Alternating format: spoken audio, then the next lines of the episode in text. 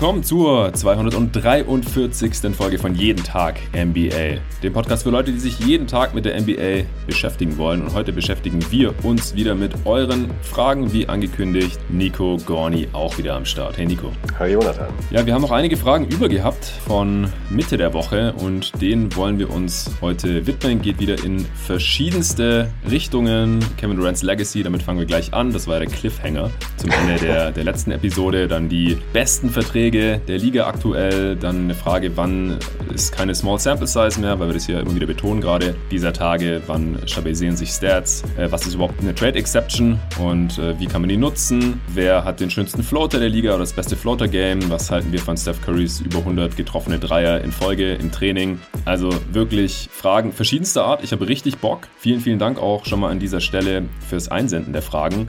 Dann noch ein Hinweis, die letzten beiden Folgen, falls ihr die noch nicht gehört habt, hört auf jeden Fall rein. Torben und meine Wenigkeit haben da ausführlich über verschiedenste Spieler der Draft Class 2019 gesprochen, also die Sophomores, die Spieler, die jetzt gerade im zweiten Jahr in der NBA sind, ob die unsere Erwartungen schon erfüllen oder eher enttäuschen, was wir da so bisher gesehen haben. Und der Torben hat jetzt auch heute am Sonntag auf Twitter noch ein paar Videoclips zu diesen ganzen Spielern und den Sachen, die wir da so angesprochen haben bezüglich deren Games rausgehauen. Also folgt Torben unter Torben41 und zieht euch gerne noch seine Videoschnipsel dazu rein. Ansonsten habe ich ja in der letzten Answering Machine am Donnerstag gesagt, dass ein neuer Supporter pro Woche ein bisschen dünn ist und ich dann nicht weiß, ob wir auf mindestens 300 Supporter kommen bis zum Ende der Regular Season und das ist jetzt mal aktuell so ein Etappenziel. Wenn das passiert, dann gibt mir das ein gutes Gefühl, dass sich das schnell genug in die richtige Richtung bewegt, dass ich das dauerhaft auch auch durchziehen kann hier mit den circa fünf Folgen im Schnitt bei jeden Tag NBA, denn da muss ich einfach so viel Zeit reinstecken, dass es quasi ein Fulltime-Job ist und äh, wenn da nur ein paar hundert Euro im Monat überbleiben, dann kann ich das halt langfristig einfach nicht machen. Ich denke, das wird jeder nachvollziehen können. Ich bin studierter Journalist jetzt nach meinem Masterabschluss und dann äh, muss ich mir halt eine andere Beschäftigung suchen, auch wenn ich natürlich nichts lieber machen würde, als noch viele, viele Jahre und NBA-Saisons hier einfach fünfmal die Woche über die beste Basketballliga der Welt zu quatschen. Das äh, könnt ihr euch auch vorstellen. Deswegen, wenn ihr das gut findet, dann supportet doch einfach auch auch mit 3, 5 oder 10 Euro im Monat könnt ihr dieses Projekt hier unterstützen unter steadyhq.com slash jeden Tag NBA und ich freue mich echt gerade, denn es sind seit diesem Aufruf 10 neue Supporter dazugekommen quasi in den folgenden 48 Stunden. Also anscheinend muss ich es nur immer wieder hier erwähnen. Ich mache das ehrlich gesagt nicht so gerne, aber offensichtlich funktioniert es halt auch nur, wenn ich euch Hörer immer wieder darauf hinweise, wie da eben die Situation ist. Und ich heiße herzlich willkommen drei Bankspieler im Team jeden Tag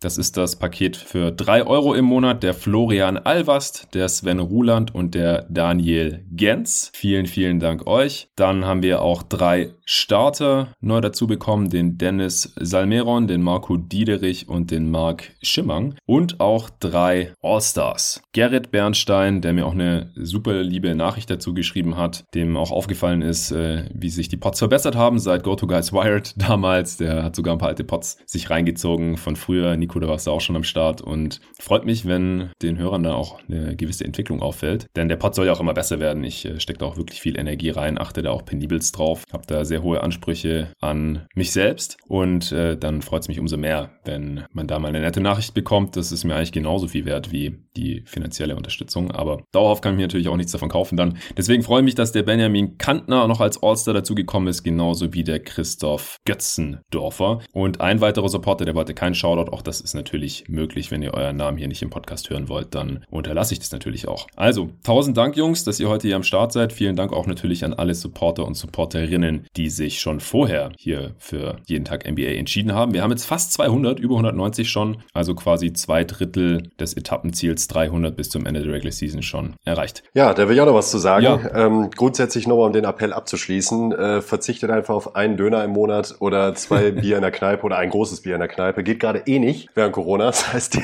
die drei Euro hat man eigentlich über im Monat. Und ich sage das aus Eigeninteresse, denn ich hätte auch verdammt Bock, hier immer mal wieder eingeladen zu werden. Und fände verdammt schade, wenn das nicht mehr gehen könnte. Äh, und deshalb wäre ich einfach wahnsinnig glücklich, wenn ihr ein, zwei Euro nicht für mich, nicht für mich, sondern für Jonathan und das Projekt aufbringen würdet, damit ich hier weiter mein, meine geistigen Ergüsse auch verteilen darf. vielen, vielen Dank, Mann. Gut, dann äh, darfst du jetzt auch gleich loslegen. Wir fangen an mit den Fragen. Die hatten wir ja zum Ende der, der letzten Folge noch angeteasert. Und zwar kam eine Frage zu Kevin Durants Legacy rein. Ich lese die jetzt auch nochmal vor, auch wenn das ziemlich viel ist vom Marlon Rönnspieß, auch ein Supporter, der auf Steady gefragt hat, wie wirkt es sich auf Kevin Durants Legacy aus, dass er jetzt wieder mit zwei Stars an seiner Seite spielt? Angenommen, die Nets werden mit diesem Kern Champion und KD wird Finals MVP, dann wäre es ja eigentlich schon eine krasse Karriere, fünfmal die Finals zu erreichen und dabei dreimal der beste Spieler gewesen zu sein. Als Hater könnte man aber sagen, dass sein Team halt einfach besser gewesen sei und er nur deshalb gewonnen habe, weshalb eine solche Trophäe weniger wert sei, auch wenn Brooklyn vor seiner Ankunft noch kein Contender war. Nico, das ist doch genau deine Frage, sowas, oder?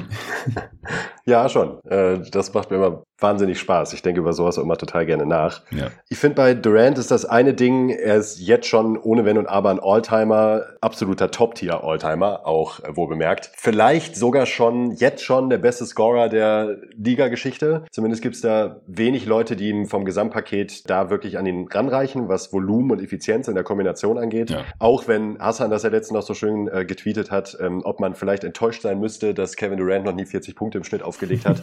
ist auch irgendwie was dran dran, weil bei seinem Skillset und bei seinen Fähigkeiten wäre es wahrscheinlich tatsächlich möglich, wenn er sich da zu 100% drauf einstellen würde und einfach nochmal 5, 6 Abschlüsse mehr nimmt pro Spiel. Ja. Aber es ist halt auch nicht so naturell, er ist halt ein ultra high-volume effizienter Scorer. Seine Karriere ist dann wieder irgendwie was anderes. Also ich war auch immer ein Verfechter davon, dass die Titel mit den Warriors natürlich auch erstmal gewonnen werden müssen und es ist jetzt auch nicht so, als hätten sie da nur Laufkundschaft als Gegner ge äh, gehabt. Man darf aber eben auch nicht vergessen, dass dieses Warriors-Team ohne Durant 73 Siege geholt hat und auch ohne ihn das beste Team der Liga war und mit ihm halt im Grunde einfach unbezwingbar war. Ja. Das heißt natürlich nicht, dass man, dass diese Titel nicht zählen und auch nicht, dass er nicht der beste Spieler im Team war und auch nicht, dass er nicht tolle Leistungen, verdammt tolle Leistungen gezeigt hat bei diesen Warriors. Aber es wurde halt eben auch erwartet. Also mhm. alles, was darunter gewesen wäre, wäre auch einfach eine Enttäuschung gewesen. Das heißt, ja. diese Titel musste er holen, mehr oder weniger, so blöd das klingt. Und ja, da gibt es sicherlich einige Titel auch in den letzten 10, 15, 20 Jahren, die ich da höher einordnen würde. Wie siehst du das grundsätzlich erstmal bis zu dem Punkt? Grundsätzlich sehe ich das genauso. Also es war einfach ein Stück weit einfacher für ihn in diesem Warriors-Team. Das, denke ich, gibt es nicht wirklich zu diskutieren. Es gibt auch Verfechter, die sagen, ja, das war ja nicht das 73-Siege-Team, denn er ist ja nicht einfach zum Team hinzugestoßen, sondern die äh, mussten Bogut abgeben und Harrison Barnes und so. Aber ja, aber es waren Curry, Draymond und Es geht Clay. um den Core, genau. So, ja. Und Iguodala. Und Iguodala, den, den darf man nicht vergessen. Nee, sehe ich auch so. Also für mich sind das nicht die beeindruckendsten Titel der letzten ein, zwei Dekaden, sondern da halt dann im Vergleich eher am unteren Ende anzusiedeln. Ja. Leider. Also wenn er irgendwie mit den Thunder gewonnen hätte, dann wäre das einfach nochmal eine andere Sache gewesen. Oder auch in einem hypothetischen Szenario, wenn er einfach in der heliozentrischen Offense der Mann wäre, wie wir das halt von Harden gesehen haben die letzten Jahre bei den Rockets oder jetzt von Doncic mhm. oder auch LeBron zu einem großen Teil, vor allem dann Cleveland Cleveland, dann hätte er bestimmt auch nochmal krassere Stats aufgelegt, dann wäre er öfter Regular Season MVP geworden und wenn er einfach als, als klare Nummer eins mit einem schwächeren Team mal einen Titel gewonnen hätte, dann würde man das einfach anders sehen, beziehungsweise wenn er das auch noch in Zukunft tut.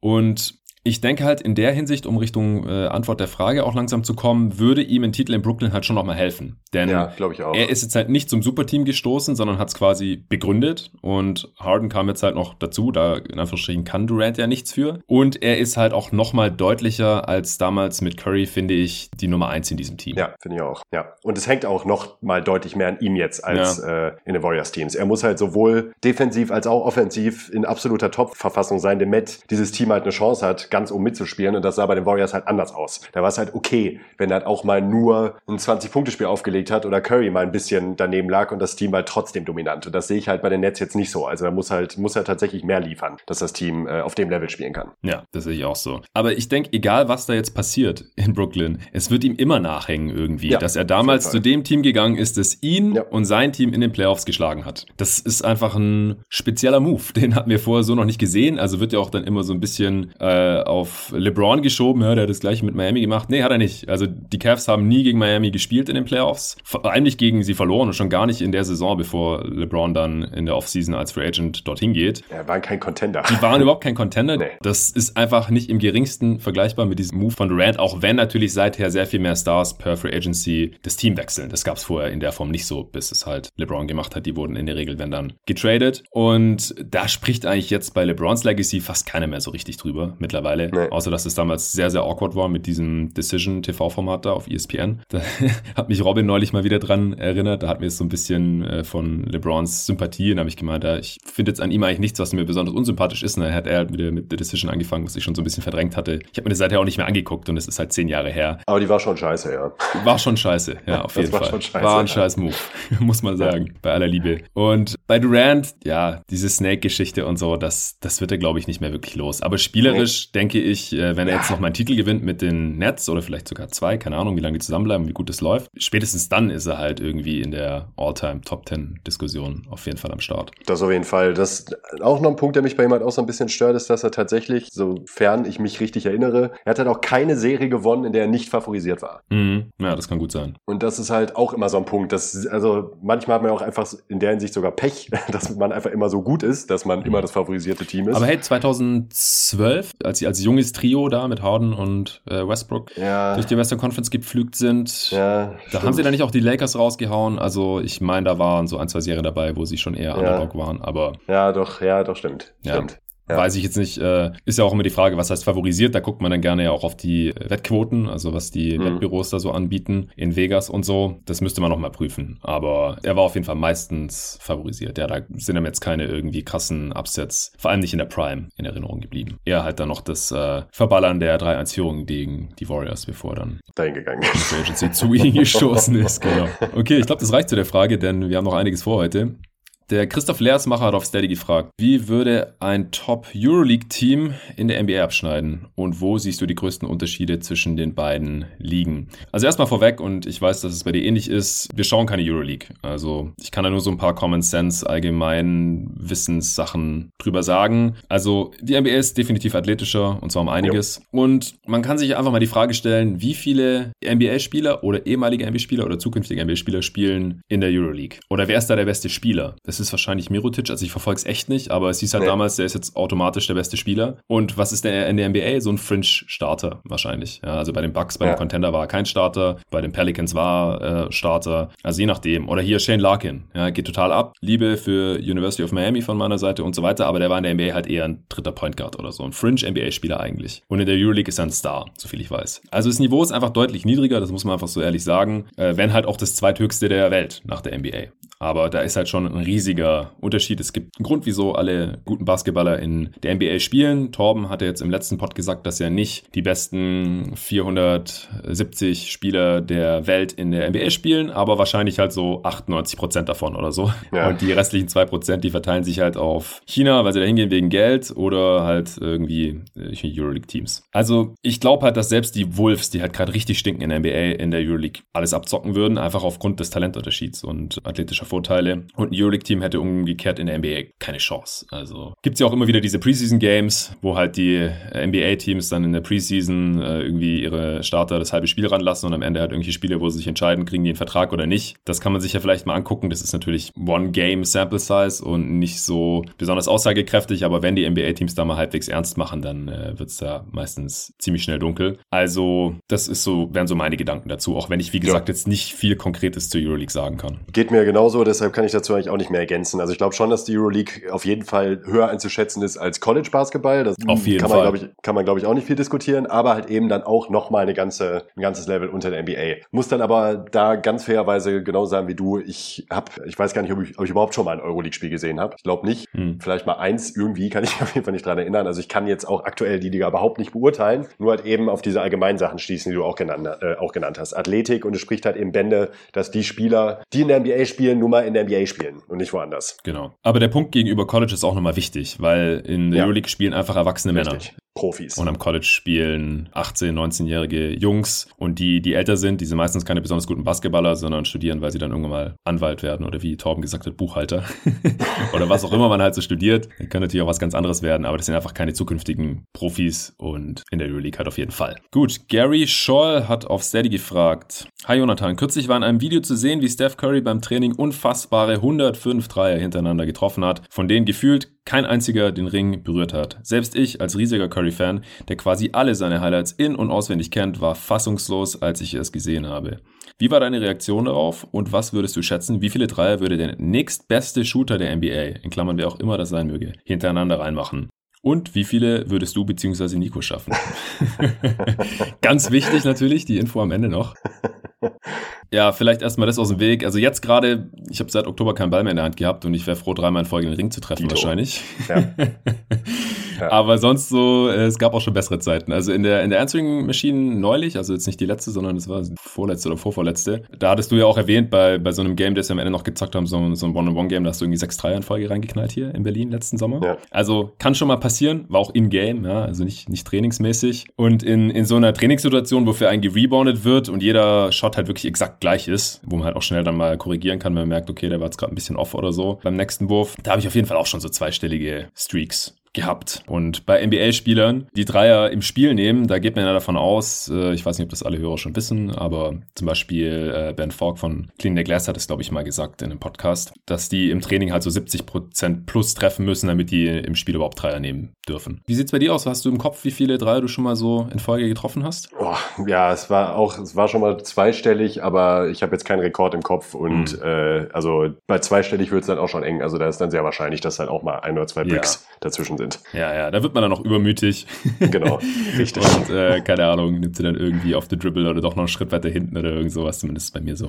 Und bei NBA-Spielern, wenn die halt im Training 103er nehmen und 70% plus davon treffen, dann sind da halt zwangsläufig solche Streaks dabei natürlich. Ja. Äh, ich weiß nicht, erinnerst du dich noch an diesen äh, Shootout von Gilbert Arenas gegen Deshaun Stevenson? 2007? Boah, ja, ja. Da ja, hatten die so eine Wette und da gab es auch ein Video von. Also ja. das war ja die ganz frühe Zeit von Internetvideos. Ich habe das sogar vorher nochmal gefunden und es gibt halt immer wieder diese Anekdoten. Also ich muss auch zugeben, ich habe mir dieses Steph Curry Video nicht angeschaut, weil ich kann mir etwas Spannenderes vorstellen, als 100 Swishes in mir in Folge reinzuziehen. Und Dito, ich habe einmal äh, die ersten drei geguckt, dann in die Mitte geskippt und erzählt.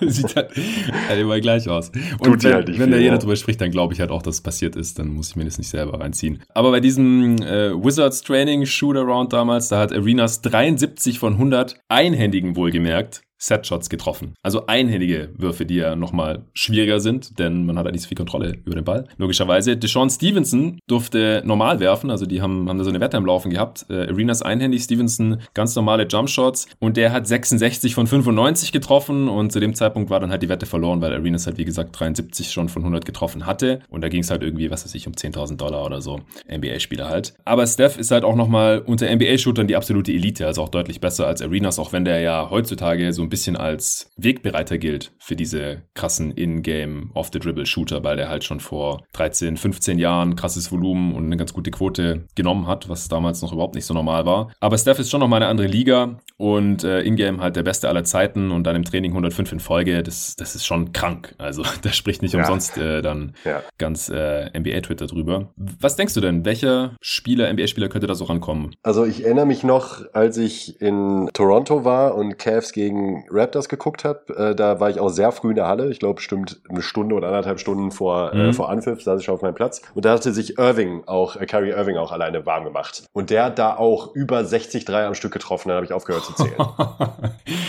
Ja. Also auch wirklich auch aus der Ecke mit, äh, mit einem Rebounder, der, also irgendein mm. Assistant, der halt da stand, äh, Shooting Coach. Also das sah halt so butterweich aus. Ich weiß jetzt nicht, ob ich, deshalb würde ich ihn jetzt nicht zwingend direkt als Referenz nehmen, aber ich glaube, Shooter auf dem Niveau, seien es dann egal ob Lillard, Clay Thompson, Duncan Robinson, äh, Kyle Korver ist jetzt gerade nicht mehr aktiv, aber ich könnte mir vorstellen, dass es einige Spieler schon schaffen können diese Elite-Shooter ja, halt. Ja. Also gerade Duncan Robinson, der ja gerade loslegt zu Beginn seiner NBA-Karriere wie sonst keiner. Also der sammelt da ja gerade im Volumen an. Das, an das ist ja nicht mehr Steph Curry zu Beginn seiner Karriere ja. gekommen. Klar, ist auch nochmal eine andere Zeit, aber ja, solche Spieler einfach, die einfach ganz klar da nochmal ein ganz besonderes Talent haben und ganz besonders viel Touch haben. Auch äh, Stephs Bruder, glaube ich, als bester Open Three-Point-Shooter, zumindest percentage-wise über die letzten sieben Saisons, glaube ich, habe ich neulich gesehen, der Liga. Der trifft über 50 Prozent seiner offenen Dreier. Er ist übrigens auch, glaube ich, der einzige NBA-Spieler, der über 50 Prozent seiner offenen Dreier trifft. Mhm. Also auch hier nochmal, ja. Opponent Three-Point Percentage.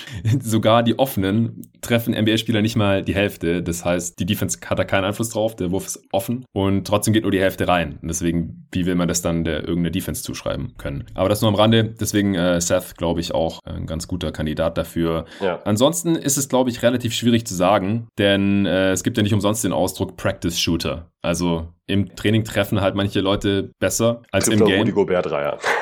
Ja, oder Dwight Howard trifft 90 Prozent ja. seiner Freiwürfe und was es ja. da nicht immer alles für Geschichten gibt und dann im Spiel sind es trotzdem nur 50. Und gleichzeitig gibt es aber auch Spieler, die im Training bei solchen Sachen nicht so gut treffen, in so Trainingssituationen und dann im Spiel aber auf einmal besser treffen. Wir sind auch nicht bei den NBA-Practices dabei oder leider halt auch nicht vor jedem NBA-Spiel irgendwie in der Halle und können da zugucken, wie Curry und Co. irgendwie 60-3 in Folge reinknallen. Deswegen fällt es mir schwierig, da jetzt eine definitive Antwort zu finden, aber das waren so meine Gedanken dazu. Ja, Lukas Lemme auf Steady fragt oder sagt, Na Männer, es wird viel der und der hat den schlechtesten Vertrag der Liga gequatscht. Aber was sind für euch die besten Verträge? Rookies würde ich mal ausnehmen, das ist smart. Und ein Jahresminimum-Verträge vielleicht auch. Auch das ist smart, denn ja. Rookie-Deals und ein Jahres-Veteran-Minimum-Deals sind halt fast schon per Definition so die besten Deals der Liga. Also zumindest die Rookies, die halt irgendwas können. Denn äh, First-Round-Picks werden halt nach einer bestimmten Skala, die halt zwischen Spielergewerkschaft und NBA irgendwann mal verhandelt wurde, bezahlt. Und je höher der Pick, desto höher das Gehalt. Und wenn dann halt ein Spieler, der an 15, 20 20 oder später in der ersten Runde gepickt wurde und der ein Rotationsspieler ist, dann ist es schon ein guter Deal. Und wenn halt ein hoher Pick abliefert wie Doncic oder so, dann ist es halt der beste Deal der Liga, ohne Frage. Tatum, ja. Tatum, solche Spieler, genau. Und ja, die Veteran Minimum Deals,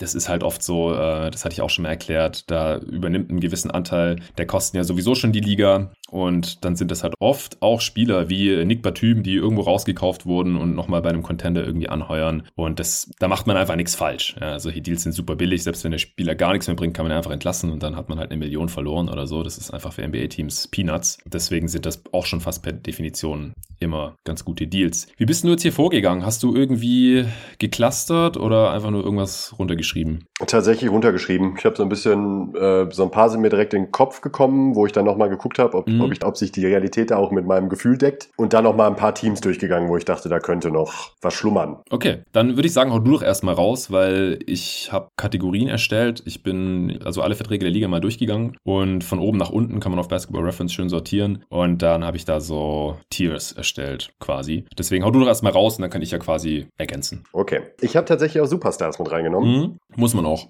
die jetzt verhältnismäßig wenig verdienen, also verhältnismäßig wenig, halt im Vergleich zu anderen Stars, die jetzt schon deutlich älter sind und dementsprechend prozentual mehr vom Cap bekommen können. Und da sind mir als erstes äh, Lillard und Jokic eingefallen.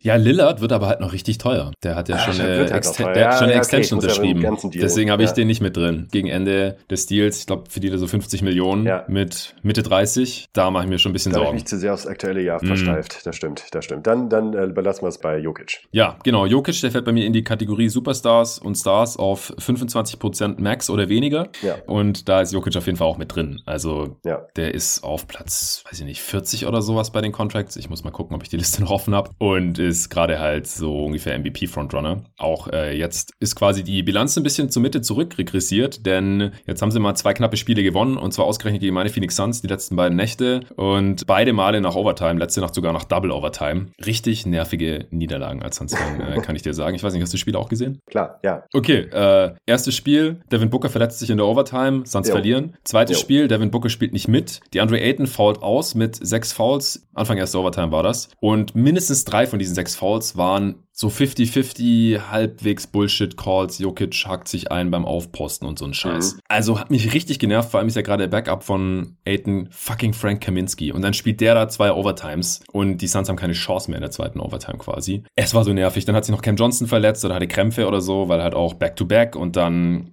Double Overtime. Dann auch noch gegen das wahrscheinlich am besten konditionierte Team der gesamten Liga, weil die Nuggets halt in jedem Heimspiel und immer zu Hause im Training quasi Höhentrainingslager haben. Also das, das war super frustrierend. Aber dadurch die Nuggets jetzt, was mein Punkt war, zwei Siege mehr auf dem Konto, Jokic's MVP-Case äh, noch besser als in der letzten Answering Machine, als wir uns ja. unterhalten haben. Und ja. äh, wird halt überhaupt noch nicht entsprechend bezahlt, weil er halt damals nur so eine 25% Max-Verlängerung bekommen hat. Und deswegen verdient er unter 30 Millionen. Das ist ein guter Deal. Ja, finde ich nämlich auch. Ein sehr guter Deal sogar, würde ich sagen. Ich würde sagen, ein sehr guter Deal. Ja. Dann habe ich hier Domas Sabonis, auch gerade gemessen in dieser Saison. Auch ein sehr guter Deal, meiner Meinung nach. Ja, nur dass der nicht mal 25 20% Max bekommen hat. So. Also ist eine andere Kategorie mhm. bei mir. Sub-Max Extensions, die sich als günstig herausstellen. Ja. Da ist der Bonus drin und habe ich jetzt auch schon Jalen Brown mit reingepackt, ehrlich gesagt. Auch wenn der mehr verdient. Der verdient über 100 Millionen. Ja, äh, Sabonis ja habe ich auch drüber nachgedacht. insgesamt. Habe ich auch drüber nachgedacht. Der passt da eigentlich auch rein, so in die, in, in die Kategorie. Ja. Ähm, dann habe ich noch TJ Warren aufgeschrieben, wo jetzt natürlich gerade doof ist, dass er halt verletzt ist, aber ja. unabhängig davon, wenn er nicht verletzt ist, äh, ist jetzt natürlich doof, aber ähm, finde ich den Deal auch einen sehr guten Value Value-Deal für ihn. Auf jeden Fall. Also klares Starter-Level, aber unter 15 Millionen, also deutlich unter 15 Millionen verdienen, sind auch gute Deals in dieser Liga. Also da fällt TJ genau. Warren rein. Äh, Marcus Smart habe ich da auch noch reingepackt. Ich auch. Äh, ja. Josh Richardson, der hat jetzt im Sommer eine Player-Option, die er dann bestimmt auch nicht zieht, wenn er jetzt nach, seiner, nach seinem längeren Ausfall annähernd normal spielt. Äh, Joe Ingles, äh, Dinwiddie, auch Player-Option im Sommer.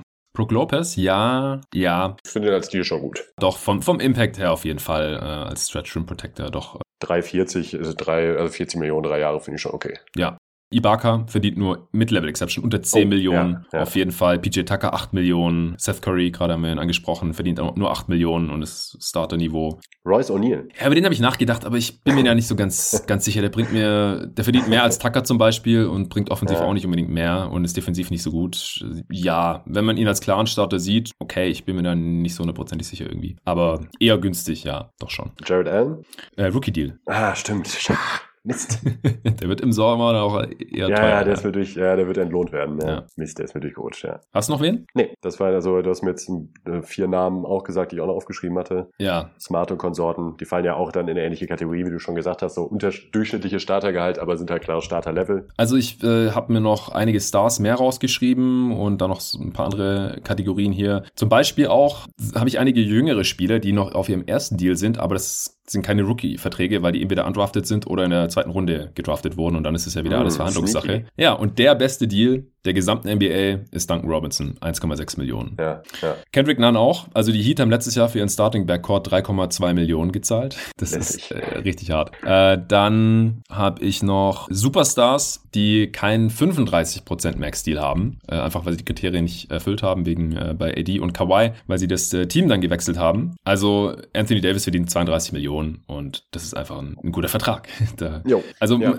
man muss auch einfach sagen, manchmal sind Max-Deals ein bisschen schwierig schwierig, weil Spiele einen haben wollen, die dieses Gehalt vielleicht nicht wert sind, vor allem dann halt auch, wenn sie älter werden und so. Aber auf der anderen Seite können Teams auch massiv davon profitieren, weil es halt ein Maximalgehalt ist und es somit nach oben gedeckelt ist und diese Spieler aber sonst eigentlich viel mehr wert wären und viel mehr Geld verlangen könnten. Deswegen habe ich halt auch die Megastars, die ohne Max noch viel mehr verdienen könnten, reingepackt zu den besten Deals. LeBron okay. James, Kevin ja. Durant, Steph. Ja. Harden. Und die Deals, die laufen auch alle maximal noch drei Jahre lang. Also die werden das jetzt auch wert bleiben, die nächsten drei Jahre. Das ist äh, nicht wie bei äh, Westbrook, Boah, die auch Supermax haben. Lillard muss ich da leider halt auch mit reinnehmen, da habe ich ein bisschen Angst. Bei den anderen beiden wissen wir schon, dass sie es niemals mehr wert sein werden. Deswegen, die sind auf jeden Fall bei den besten Deals hier noch mit drin. Bei den Superstars und Stars, die nur ein 25 Max oder weniger bekommen haben, da hatten wir Jokic schon drin, da habe ich Embiid auch drin. Äh, Janis ist da diese Saison noch drin und danach ist er noch fünf Jahre gebunden. Das ist eigentlich auch gut, auch wenn es danach ein Supermax wird. Aber diese Saison verdient er halt noch echt wenig und die letzten Jahre auch. Da war das einer der besten Deals der Liga, weil der auch nicht mal 25% Max damals bekommen hat. Und Towns und Booker könnten, könnten auch noch mit hinzukommen, wenn sie dann halt auch mal irgendwie Richtung Playoffs was gerissen haben.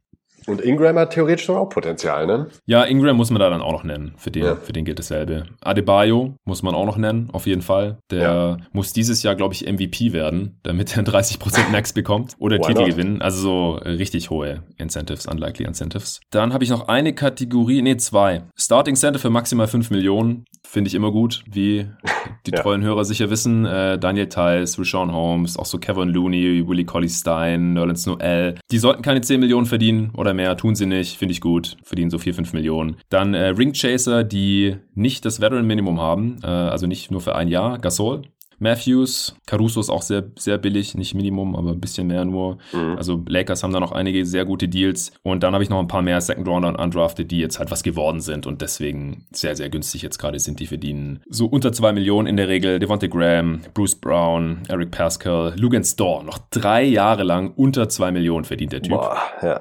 Ja, auch Solomon Hill, Langs äh, Langston Galloway sind sehr günstige Spieler und verdienen ein bisschen mehr als das Veteran Minimum. Ja, das waren die besten Deals. Hätten wir jetzt auch fast einen eigenen Pod draus machen können, aber gut. hätten wir nur noch die schlechtesten mit reinnehmen müssen, dann hätten wir ein eigenes Thema gehabt. Ja. Dann gab es zwei Fragen zu den Houston Rockets. Äh, einmal hat der Leon gefragt, kann sich Houston in naher Zeit fangen und Platz 8 attackieren? In Klammern lieber heute als morgen. Habe keine große Lust, eine Wette gegen dich zu verlieren. Äh, das ist Leon von Olejuwons Erben, der hat mit mir gewettet, dass bis Mitte Februar die Houston Rockets im Western Conference Power Ranking hier bei jeden Tag NBA auf Rang 8 landen werden, beziehungsweise sie halt auf dem achten Spot in der Western Conference landen werden. Da habe ich dagegen gehalten.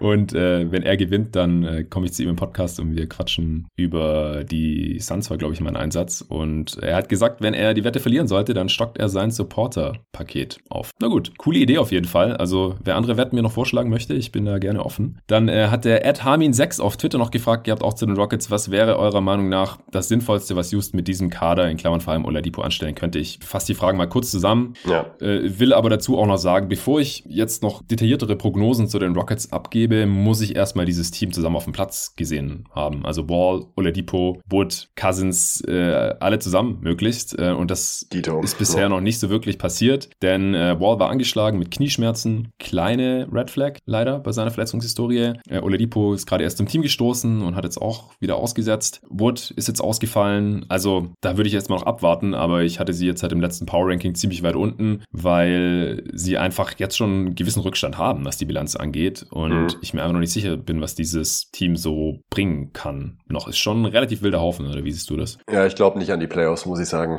Ja. Dafür ist der Westen einfach zu stark. Das ist leider, also mit Harden, mit Harden war es schon nicht so leicht, also zumindest nicht komfortabel, meiner Meinung nach, auch wenn er seine Teams ja letzten Endes immer in die Playoffs gebracht hat, ja. hätte er es wahrscheinlich auch wieder geschafft. Ja. Ähm, aber trotzdem harte Competition und so jetzt gerade, boah, ähm, ich sehe da nicht so viel Hoffnung, um ehrlich zu sein. Gerade auch eben aufgrund dieser Findungsphase und wie du auch schon meintest, sind halt auch schon relativ weit zurück. Ja, ja ich, ich glaube auch, es ist einfach schwierig, wenn die sich jetzt nicht so richtig einspielen können. Das sind halt schon auch Spieler, die den Ball brauchen ja. äh, und da müssen halt erst gewisse Synergien entstehen, gerade so zwischen Wall und, und oder Depot, die halt beide äh, ziemlich dominante Spieler sein können und wenn sie gut drauf sind, dann zieht das Team auch nach oben. Aber die haben noch nie miteinander gezockt gehabt. Ja? Also das einfach erstmal noch abwarten. Und die Defense ist gerade jetzt auf Platz 21, negatives Net-Rating. Also da müssten sich jetzt schon schnell, sehr schnell fangen und dann an einem von beiden Enden irgendwie überdurchschnittlich werden, damit das mhm. mit den Playoffs noch was wird. Und dann langfristig die zweite Frage, was, was denkst du denn? Sollten die dann irgendwie noch probieren, Oladipo im Sommer zu re-signen? Wall ist ja jetzt eh noch drei Saisons da. Äh, Wood ist für drei Saisons unter Vertrag. Sie haben jetzt einige Picks bekommen von, von den Nets und die eigenen gehen halt zum Teil nach OKC. Mhm. So, wie siehst du das Ganze in Houston gerade? Sollten die jetzt eher die also, nächsten Jahre so auf die Playoffs schielen oder dann lieber ganz einreißen oder die ziehen lassen und äh, gucken, dass sie schnell ein paar ihrer eigenen Picks noch äh, haben? Die sind ja auch nur Top 4 protected, also quasi je schlechter, desto besser direkt in den Tank reingehen oder wie siehst du das? Mm, also Oladipo wird halt teuer werden diesen Sommer, bin ich mir ziemlich sicher, allein aufgrund der Mangelsituation an guten Free Agents. Also der wird einen fetten Vertrag bekommen. Ja, Hat ja auch schon einen relativ gut dotierten ausgeschlagen. Ähm, ja. Und deshalb äh, sehe ich halt nicht, dass ähm, Fertitta da jetzt sagt, okay, da gehen wir jetzt all in, nur um irgendwie an den Playoffs zu kratzen. Glaube ich nicht, ist natürlich ärgerlich, gerade auch weil man Harden abgibt und dafür ja auch Oladipo bekommen hat. Ähm, kann ich mir gut vorstellen, dass man ihn ziehen lässt und er die Richtung einreißen fährt, weil man war jetzt lange Jahre in den Playoffs und hat auch, war auch kurz davor, ähm, eben in die Finals ein, einzuziehen und das hat jetzt nun mal nicht geklappt und jetzt hat man seinen Franchise-Player abgegeben. Oladipo ist gut, aber eben auch kein Franchise-Player. Ähm, und ich glaube nicht, dass man jetzt diese wir versuchen irgendwie die Playoffs zu erreichen, Schiene fahr, äh, fahren wird. Das, da spricht eigentlich vieles für meiner Meinung nach, auch dass man äh, D'Antoni ähm, hat ziehen lassen, dass man Daryl Morey hat ziehen lassen. Das sind halt alles eigentlich so Anzeichen gewesen, dass man gesagt hat, okay, so machen wir es nicht mehr in der Form. Und ich glaube halt nicht, dass das Team genug Perspektive hat, dass man sagt, okay, das ist ein Playoff-Contender, äh, jetzt die nächsten Jahre sicher, ähm, wenn wir das so zusammenhalten. Und ich kann mir schon vorstellen, dass die eher die Richtung einreißen fahren. Also so würde ich es, glaube ich, auch machen. Das ist aber immer zehnmal leichter gesagt als Außenstehender. Ich bin weder Rockets-Fan mhm. Noch habe ich mit dem Team irgendwie eine Bindung. Ähm, aber bei den Spurs ist es halt auch genauso. Lieber einmal einen wirklichen Cut machen und dann wirklich mal wieder Talent ansammeln und irgendwann dann mal wieder oben mitspielen, hoffentlich, als dieses Rumgedümpel. Vor allen Dingen, weil man jetzt halt auch lange, lange, lange Jahre in den Playoffs war. Ist jetzt auch nicht so, als hätte man eine lange Durchstrecke hinter sich und würde jetzt auf Teufel komm raus mal wieder in die Postseason einziehen wollen. Ja, da habe ich übrigens noch eine Korrektur. Da hat Leon direkt nach dem Pod gemeint, da hatte ich gesagt beim Western Conference Power Ranking, dass die Rockets unter Maury nie die Playoffs verpasst hätten seit 2007, aber sie haben nie unter 50 Prozent der Spiele verloren. Also, whatever, die Rockets waren immer gut und das könnte dann jetzt echt vorbei sein. Ich glaube, wenn dieses Team und auch diese Einzelspieler jetzt ihren Best Case erreichen, also Wall sieht die restliche Saison aus, so gut wie er nur aussehen kann mit seiner Verletzungshistorie und bleibt fit und Cousins äh, ist auch ein Winning Player und äh, man, man tradet Tucker dann doch nicht, weil man irgendwie knapp an den Playoffs scheitert oder sie sie gar noch erreicht irgendwie und oder die sieht wieder ganz gut aus. Ich würde sagen, als er vor seiner Verletzung war ein Franchise-Player, jetzt würde ich ihn nicht mehr entsprechend bezahlen wollen. Erstmal, aber nehmen wir an, er sieht dann wieder top aus. Könnt ihr mir vorstellen, dass dann Fertita sagt, ja gut, also wenn dieses Team jetzt äh, nächste Saison auch in die Playoffs kommt, dann äh, mache ich auch mehr Kohle, als wenn wir hier, äh, wenn dann wieder Fans in die Halle kommen, wenn dann keiner mehr kommt, weil wir total schlecht sind. Äh, nur mit äh, John Wall und Wood und irgendwelchen, ja, unterklassigen Spielern und irgendwelchen jungen Spielern, wie das halt so ist, wenn man Rebuild geht, könnte ich mir schon vorstellen. Aber dazu müsste dieses Team jetzt halt echt abgehen die restliche Saison und ihren Best Case erreichen. Ja. Und dann könnte ich mir vorstellen, dass dann auch irgendwie Oladipo gehalten wird und dann äh, natürlich keine Luxury Tax gezahlt wird, aber dann wird halt vielleicht Tucker ziehen gelassen oder was weiß ich. Also irgendwie wird man es vielleicht dann doch hinkriegen, dass man hier die nächsten Jahre so ein Playoff-konkurrenzfähiges Team ins Rennen schickt, dass das dann die Marschroute ist. Das ist wahrscheinlich langfristig dann nicht so gut wie direkt in komplett in Rebuild reinzugehen, aber wir wissen ja, dass bei Fertitta halt am Ende des Tages die, die Kasse zählt. Und ja. da ist halt, ist man als Fringe-Playoff-Team halt rentabler. Das ist halt so. Ja, so ist es, ja. Gut, dann gab es eine Frage zu Dallas, die möchte ich jetzt heute nicht beantworten. Ehrlich gesagt, da gab es auch eine konkrete Frage zum Spiel gegen die Bulls. Ich habe die Woche jetzt äh, Mavs gegen Pacers gesehen und die Crunch Time gegen die Bucks mir angeschaut. Dieses konkrete Spiel habe ich jetzt nicht gesehen. Ich kann nicht sagen, warum äh, trotz überragender Luca-Performances dieses äh, Spiel oder auch andere verloren wurden. Ich kann aber versprechen, dass ich im äh, Februar mal, wenn dann die Mavs auch hoffentlich wieder komplett sind und man ein paar Spiele mit Porzingis zusammen hat, dass ich ich da dann mal ein Mavs Deep Dive machen werde mit einem Gast zusammen, vielleicht mit, mit Arne, wenn der dann Zeit findet. Mal gucken. Es ist auch einfach schwierig, wenn, wenn mir Fragen gestellt werden, jetzt hier für den Fragenpot, was ist in diesem und jedem Spiel passiert und ich habe das Spiel nicht zufällig gesehen. Ich habe dann einfach nicht die Zeit, mir zwei Stunden lang noch ein ganzes Spiel reinzuziehen. Dann wird es bei 15 Fragen einfach ein bisschen viel. Deswegen, äh, lieber Jens, Frage kam über Steady von Jens Gehring. Äh, verzeih mir bitte, aber es wird auf jeden Fall noch hier eine Analyse zu den Mavs geben. Es gab eine andere Frage zu den Mavs, die kann man vielleicht ein bisschen kürzer schon mal anfangen zu beantworten Antworten von Kai Con auch auf Steady. Eure Einschätzung zu Lukas Stevens in dieser Saison. Ist er in dieser Form? Sollte es sollte er das Niveau halten, soll es sicher heißen, ein Plus-Defender. Was ist da bisher dein Eindruck? Mhm. Du also, hast ja Luca immerhin als dein Twitter-Avatar. ja, aber nur, aber nur, solange er seine Wampe noch hat. Also okay. äh, wenn er sich die abspielen sollte ähm, in der nächsten Zeit. ähm, nee, unabhängig davon, ich finde schon, dass er sich ein bisschen verbessert hat, muss aber grundsätzlich sagen, dass ich, auch wenn er da teilweise keine guten Leistungen gezeigt hat auf dem Ende des Courts, ich mir bei ihm jetzt auch nie so wahnsinnig Sorgen gemacht habe, dass er aus ihm jetzt ein richtig gurkiger Verteidiger wird, so über seine Karriere. Ich glaube, er muss halt eine riesige offensive Last schultern und wird da immer mal ein bisschen federn lassen, aber auf, allein aufgrund seiner Frame und äh, seinem Körper ist er jetzt nicht der Spielertyp, wo ich mir jetzt dauerhaft sagen, äh, Sorgen machen würde, dass er nicht spielbar ist. Und ich finde halt auch, dass er vom Eindruck her, den ich von ihm gewonnen habe, ich habe bestimmt sechs, sieben Matchspiele gesehen in dieser Saison, ähm, einen ganz guten Eindruck macht. Und ich glaube, dass er in der Tendenz auch weitergehen kann. Ich glaube, er wird nie ein Elite-Verteidiger werden, aber er wird auch nie richtig schlecht sein. Also ich kann mir bei ihm halt gut vorstellen, dass er so ein durchschnittlich guter Teamverteidiger wird über ja. seine Karriere. Also allein schon körperlich kann er einfach gegenhalten und das kann Eben. halt ein Trey Young zum Beispiel nicht Eben. und wird auch nie können. Also zum Beispiel hat er dann gegen die Pacers im Low Post gegen Sabonis verteidigt. Und der konnte ihn jetzt nicht einfach wegschieben oder so, weil Doncic einfach auch eine gewisse Kraft und ein gewisses Gewicht hat. Und ja. dann kann er da halt auch gegenhalten. Und ansonsten finde ich es ziemlich wechselhaft. Also es war mal so, mal so in den Spielen der Mavs, die ich gesehen habe. Manchmal ist er dann doch eher so im Chill-Modus und äh, sinkt halt irgendwo an den Zonenrand ab und dann kriegt sein Gegenspieler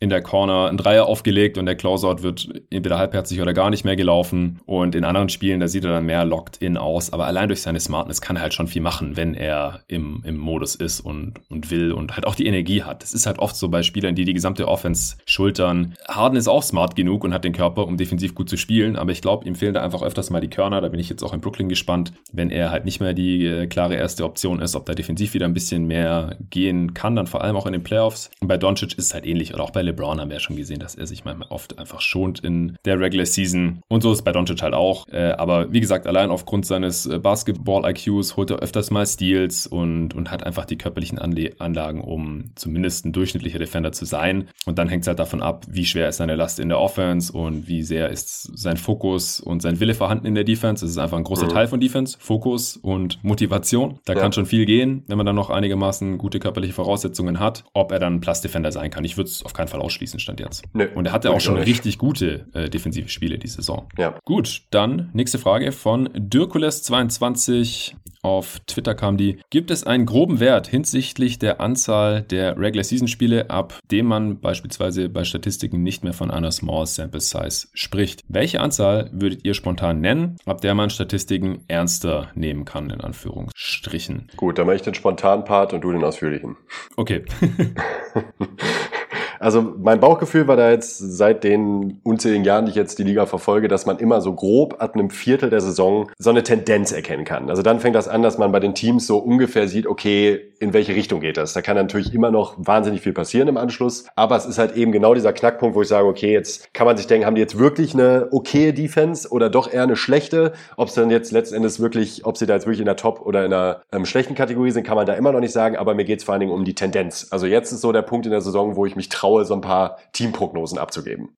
Ja, also es kommt wirklich drauf an. Also im Prinzip ist ja erstmal die Frage, äh, der Wert, ab dem man nicht mehr von einer Small Sample Size spricht, ist einfach der, ab dem sich der Wert stabilisiert hat. Und das Ziel ist ja auch immer, also warum wir halt immer sagen Small Sample Size, daraus kann man nichts schließen. Die Statistiken bilden ja immer ab, was passiert ist. Ja, das, da ist ja gar keine Frage dann. Wenn einfach, was ich, 50% Dreierquote ist, dann haben die Gegner halt 50% ihrer Dreier getroffen. Da gibt es nichts dran zu rütteln oder zu interpretieren. Aber man will ja immer aus der Vergangenheit oder aus diesen Statistiken auf die Zukunft schließen. Das ist ja immer das Ziel. Das spricht man selten explizit aus, aber das ist das Ding. Und das funktioniert halt bei einer gewissen äh, Schnittmenge oder Sample Size noch nicht so gut als dann später im Verlauf der Saison oder halt je nachdem. Bei manchen Werten dauert es halt auch länger als eine Saison, bis es sich dann wirklich stabilisiert hat bei einzelnen Spielern. Also wir wollen im Prinzip aus der Vergangenheit besser auf die Zukunft schließen. Dazu nutzen wir die Statistiken. Natürlich, wie gesagt, gibt es auch den Fall, dass man über die Vergangenheit spricht und sagt, letzte Saison war das so und so. Klar, dann äh, ist das halt die Sample Size, die man hat. Aber so, sobald man halt irgendwelche Prognosen treffen möchte oder Spieler halt dann wirklich äh, irgendwie kategorisieren will in äh,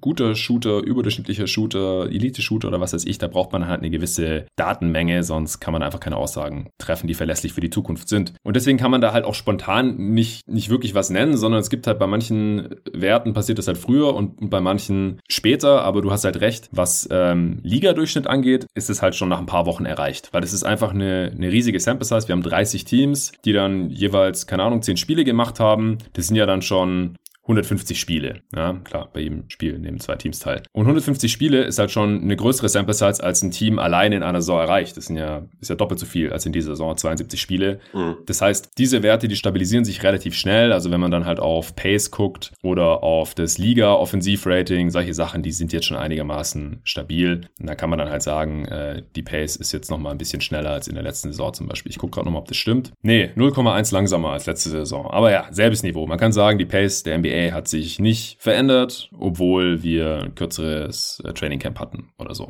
Das Offensivrating ist um 0,4 gesunken, 110,6 auf 110,2, leicht abgefallen. Ich denke, das äh, passt auch ganz gut so zur allgemeinen Beobachtung, dass äh, die, die Teams halt nicht so ganz auf der Höhe sind, aber das trifft halt auch sowohl auf Offense als auch Defense zu und deswegen nimmt sich das jetzt auch nicht so viel im Vergleich mit den, mit den letzten beiden Saisons. Also diese Werte würde ich mal sagen, die verändern sich jetzt wahrscheinlich über die nächsten Monate bis zum Ende der Regular Season nicht mehr großartig. Offensivrating der Liga, Pace der Liga, solche Sachen, die sind ziemlich schnell dann stabil. Wenn man sich ja. jetzt Teams anschaut, das hast du ja gerade auch schon angerissen, da werden manche Sachen jetzt auch schon langsam stabiler. Da ist dann halt die Frage, was. Also Offensivrating, Defensivrating, Netrating, das ist jetzt langsam auch schon ein ganz guter Predictor für die restliche Saison, wenn halt auch, ähm, also besser als jetzt vor einer Woche zum Beispiel schon. Also wie viel, wie viele Spiele haben wir jetzt so pro Team? So 15 ungefähr. Wo haben wir es? Ja, die Lakers stehen bei 13 und 4 zum Beispiel, sind 17 Spiele, die Jazz haben 16 Spiele, die Clippers auch, Blazers 14. Also kommt drauf an, wie viele Corona-Ausfälle jetzt halt auch da vorgekommen sind. Die Wizards stehen immer noch bei 11 Spielen zum Beispiel. Also da geht es jetzt halt schon auseinander. Aber bei den Teams, die jetzt schon so äh, knapp 20 Spiele haben, da kann man halt auch schon sagen, okay, die Offense und die Defense, die ist wahrscheinlich ein einigermaßen real. Man hat mhm. gegen genug verschiedene Gegner gespielt, äh, man hat genug Würfe selber genommen und gegnerische Würfe verteidigt, sodass man halt sagen kann, offensives und Defensivrating, das wird sich jetzt über die restliche Saison, so ab dem 20. Spiel, nicht mehr so besonders stark verändern. Klar gibt es mal wieder Monate, wo dann ein Team irgendwie schlecht spielt. Es gibt Verletzungen, also im Einzelfall muss man da natürlich immer noch den Kontext beachten. Wenn es der Starspieler für einen Monat ausfällt und das Offensivrating geht in den Keller, dann kann man das auch erklären. Dann kann man nicht sagen, oh, aber nach 20 Spielen dachte ich, werde schon stabil.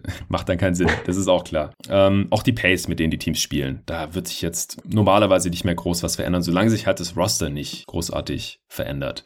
Wenn man jetzt noch auf andere Teamwerte schaut, da wird es dann schon spannender. Also die Attempt Rates zum Beispiel, die sind schon nach 10 Spielen ziemlich stabil. Also wenn ein Team, was weiß ich, 40 Prozent seine Würfe von Downtown nimmt nach 10 Spielen, dann ist es nach 20, 30 und 40 Spielen wahrscheinlich immer noch genauso. Bei den Quoten ist es halt, äh, da dauert es länger, um sich zu stabilisieren. Und wie ich ja jetzt auch schon neulich im Pod erklärt habe, die gegnerische Dreierquote, die dauert noch länger, sich zu stabilisieren und zwar länger als eine gesamte Saison.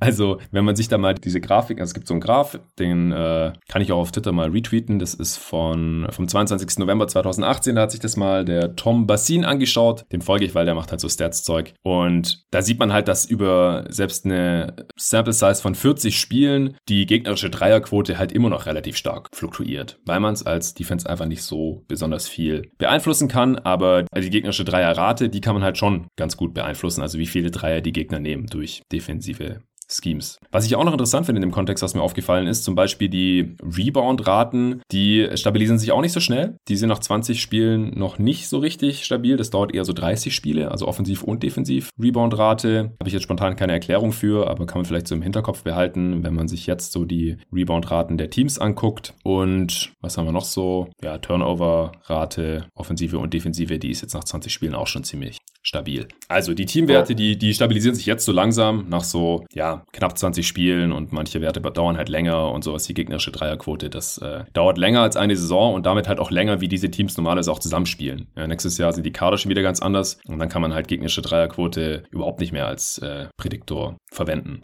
Äh, und bei, bei individuellen Spielern, da muss man jetzt immer noch aufpassen. Also da sind einfach, ist einfach ein Monat Sample Size, zwei Monate Sample Size. Sagt man ja auch immer, wenn jemand gut war in den Playoffs zum Beispiel, vorsichtig sein. Das sind ein paar Spiele, je nachdem, wie viele Runden das halt sind, äh, hat es noch nicht so besonders viel Aussagekraft. Und Spieler sind halt auch immer mal total hot über zwei Monate oder total kalt über zwei Monate. Und äh, zum Beispiel bei der Dreierquote, da weiß man halt auch, habe ich hier im Pod auch schon ein paar Mal erwähnt, unter 750 Attempts auf die Karriere gesehen, kann man mit der Dreierquote halt auch noch nicht so wirklich anfangen. Da kann ein Spieler mal 33% treffen, in der folgenden Saison trifft er 41%, dann trifft er wieder 30%, dann 35%. Und bei manchen Spielern geht es halt schneller mit den 750 Attempts und bei manchen dauert es quasi 10 Jahre. Ja? Und deswegen braucht man dann halt bei diesem Spieler 10 Jahre Sample Size. Das kann man dann in der Redraft sich mal angucken oder sowas, bis man sagen kann, der ist ein solider NBA-Dreier-Shooter gewesen oder geworden oder halt auch nicht. Ja. Gut, das war das zur Small Sample Size. Ähm, Jonathan, ich würde mir ganz kurz wahnsinnig gerne einen Kaffee holen. Sehr gerne, mach das. Die fünf Minuten äh, maximal. Ja, kein Stress, alles gut.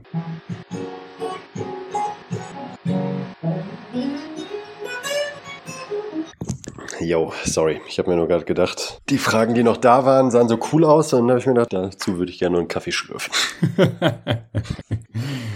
Sei dir gegönnt. Meine ist jetzt auch leer, aber ich hatte schon genug heute. Ist mein dritter erst, deshalb bin ich. Ja, war auch mein dritter. Aber vierten jetzt noch. Nee, vierten trinke ich auch nicht mehr heute. Ja, heute vielleicht schon noch, aber nicht jetzt. Was ist so deine Grenze? Äh, mein Schnitt ist vier. Grenze ist fünf, weil mehr als fünf, dann werde ich echt zittrig und mir geht es nicht mehr gut. Mhm. Ja, manchmal komme ich durch den Tag mit nur zwei, drei. Regel ist schon vier. Ja. Zwei morgens, ein mittags, ein nachmittags so. Ja, ist bei mir eigentlich original genauso. zwei morgens Standard, mal mittags noch ein, also drei eigentlich immer und manchmal ja. vier. Ja, ja, ich hatte auch den Eindruck, dass äh, unsere, unser Kaffeerhythmus ziemlich identisch ist, als du hier warst. Ja. Köstlich. Okay, sollen wir weitermachen? Jo. Nächste Frage vom treuen Tom Schneider auf Steady. Wer hat 2019-20 die bessere Saison gespielt, Devin Booker oder Paul George? Wie wichtig ist für euch bei einer solchen Rückbetrachtung der jeweilige Teamkontext? Ja, hau mal raus, Nico. Ja, also du wirst zu Booker nochmal deutlich mehr sagen können. Ähm, wir sagen jetzt nicht, wer der bessere Spieler ist, sondern wir beziehen uns jetzt ja nur auf die mhm. vergangene Saison. Und da würde ich, fand ich Booker noch einen Ticken besser. Allein, weil er mit der Bubble-Performance tatsächlich am Ende nochmal eine Menge rausgerissen hat und George wiederum gegensätzlich da nochmal ziemlich äh, mhm. reingeschissen hat. Und jetzt auch unabhängig davon, die ähm, Regular Season zwar ganz gut war, aber jetzt auch nicht zu Paul Georges besten Saisons gehört hat. Ähm, war gut, auf jeden Fall. Volumen ist ein bisschen runtergegangen neben Kawhi, was jetzt irgendwie auch verständlich ist. Aber es war nicht äh, keine absolute Spitzensaison und Booker hat schon nochmal einen kräftigen Schritt nach vorne gemacht in der letzten Saison, wie ich finde. Ähm, der Teamkontext ist dann natürlich extrem wichtig, wie immer bei solchen ja. Fragen. Paul George hätte wahrscheinlich anstelle von Devin Booker auch nochmal fettere Zahlen aufgelegt bei den Suns, bin ich mir ziemlich sicher. Problemlos. Ähm, fettere als, als bei den Clippers, nicht fettere als Booker, meinst du, oder? Genau, genau, genau. Ähm, ja. der, aber Paul George hat halt den besseren Supporting Cast. Letzten Endes, die Saison geht für mich an Booker letztes Jahr. Ja, das äh, sehe ich ähnlich.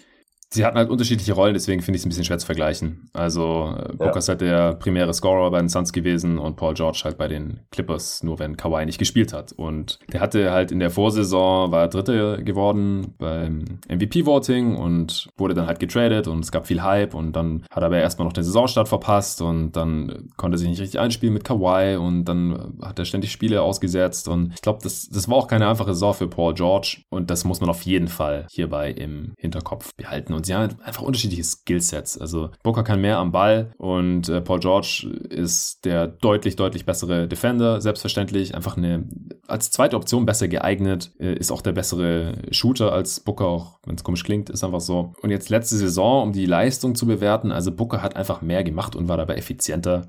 Und deswegen würde ich unterm Strich auch sagen, also vor allem halt, äh, es, es war ein relativ großer Unterschied. Also Paul George hat letzte Saison gerade mal 21,5 Punkte pro Spiel gemacht, 6 Rebounds knapp 4 Assists und Booker hat halt 27, 4 und fast 7 Assists pro Spiel rausgehauen und wie gesagt war dabei halt noch effizienter, hatte einen schlechteren Supporting Cast, zwar den besten seiner gesamten Karriere, aber da lag die Messlatte halt auch quasi fast auf dem Boden und hat trotzdem das Team noch fast in die Playoffs geführt, gerade halt natürlich mit diesem äh, fulminanten 8-0 Finish da in, in der Bubble, die ich nicht überbewerten möchte, aber ich würde auch sagen, unterm Strich geht die Saison, die letzte Saison schon knapp an Booker. Mhm. Ja. Nächste Frage zu den Knicks. Von Christoph Bembenek. Wie real sind die Knicks diese Saison und auf was soll man als Fan hoffen? Pre-Playoffs oder viele Niederlagen, um einen Top-Pick zu bekommen? Als Knicks-Fan freue ich mich über jeden Sieg und hoffe auf die Playoffs. Auf der anderen Seite wäre eine große Chance auf Kate Cunningham auch super. Ja, ist doch eigentlich eine Win-Win-Situation. Zumindest habe ich mir das immer eingeredet bei den ja. Suns. Bei jedem Sieg habe ich mich gefreut, einfach weil ich Fan bin und dann ist, haben die guten, haben die jungen Spieler mal was Gutes gemacht, weil ansonsten hätten sie nicht gewinnen können.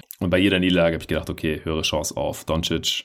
Und dann hat man zwar blöderweise Ayton gedraftet, aber so ungefähr lief's halt. Und so würde ich auch die Saison als Knicks-Fan angehen, ehrlich gesagt. Und Real, ja, also da haben wir jetzt echt schon oft genug drüber gesprochen im Podcast, glaube ich. Die Gegner der Knicks treffen halt gerade einfach weit, weit, weit, weit, weit unterdurchschnittlich ihre offenen Dreier. Und auf die offenen Dreier hat man einfach keinen Einfluss. Sorry, es ist äh, Seth Partner hat es jetzt auch neulich nochmal äh, Jedi Defense genannt, also ja, wie die, wie die Jedi-Ritter. das äh, ist einfach nicht sustainable. Das wird wahrscheinlich regressieren und dann ist halt die Defense der Knicks direkt nicht mehr eine der besten der Liga, schon gar nicht die beste. Ja. Und die Offense ist eh schlecht und dann wird man nicht mehr so viele Spiele gewinnen und dann wird es auch nichts mit den Playoffs und dann muss man auf einen hohen Pick hoffen. Und deswegen, ich weiß nicht, sag du vielleicht mal noch kurz. Ja, das ist bei Knicks ja im Grunde äh, eigentlich im Gegensatz zu dem, dem, was wir bei den Rockets besprochen haben, bei Knicks kann man, kann ich total nachvollziehen, wenn man auch einfach mal wieder in die Playoffs kommen will. Ja. Und man hat halt auch gesehen, dass der Weg über die Draft jetzt auch alles andere als sicher ist und man da auch nicht zwingend äh, dann den Spieler bekommt, den man bekommen möchte oder ob man den Spieler so entwickelt, wie man ihn entwickeln müsste.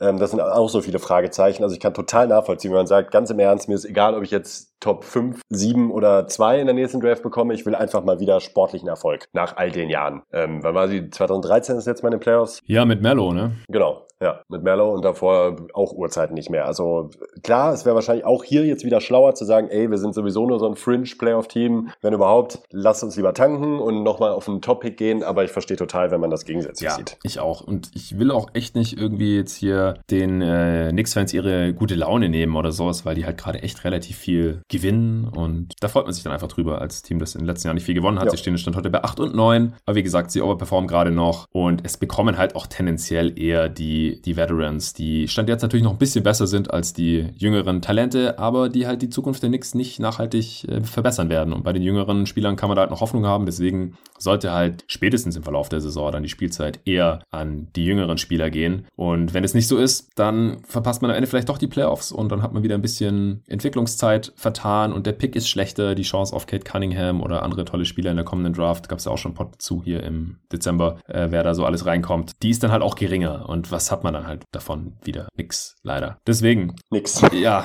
nix, genau. Ich, ich als Fan würde darauf hoffen, dass äh, man nicht zu viel gewinnt in dieser Saison. Es klingt immer paradox als Fan und im Sport, aber auf lange Sicht wird man halt nicht glücklich. Man, man braucht einen guten Spieler über die Draft. Den, den haben die Knicks aus meiner Sicht noch nicht im Kader. Julius jo. Randle ist auch nicht die Offenbarung für die Zukunft, so gut er auch auch gerade spielt. Und deswegen, ich, ich halte es nicht für besonders real. Äh, ein anderer Supporter, der neu dazugekommen ist, hat mir auch direkt geschrieben, er ist Knicks-Fan und ob ich da mal was drüber machen kann. Und dem habe ich dann geschrieben, wenn die Knicks es annähernd halten, dann äh, werde ich früher oder später nicht umhin kommen, auch mal über die Knicks ausführlicher zu sprechen. Aber da warte ich jetzt erstmal noch ein bisschen ab. Also wenn die in vier Wochen immer noch ungefähr bei einer ausgeglichenen Bilanz stehen, dann äh, werde ich da definitiv mal ein Deep Dive drüber machen. Aber das hatte ich ja, hat mir ja vorhin schon bei einer anderen Frage geklärt, dass es jetzt halt gerade noch ein bisschen nach Small Sample Size Theater aussieht, leider. Mm, ja. So, äh, fünf Fragen haben wir noch. Wir machen weiter mit einer Frage zu Schiedsrichtern von Ed Glanzmeister auf Twitter. Gibt es eigentlich gar keine Altersgrenze für NBA-Schiris? Es gibt ja einige sehr erfahrene Herren unter ihnen.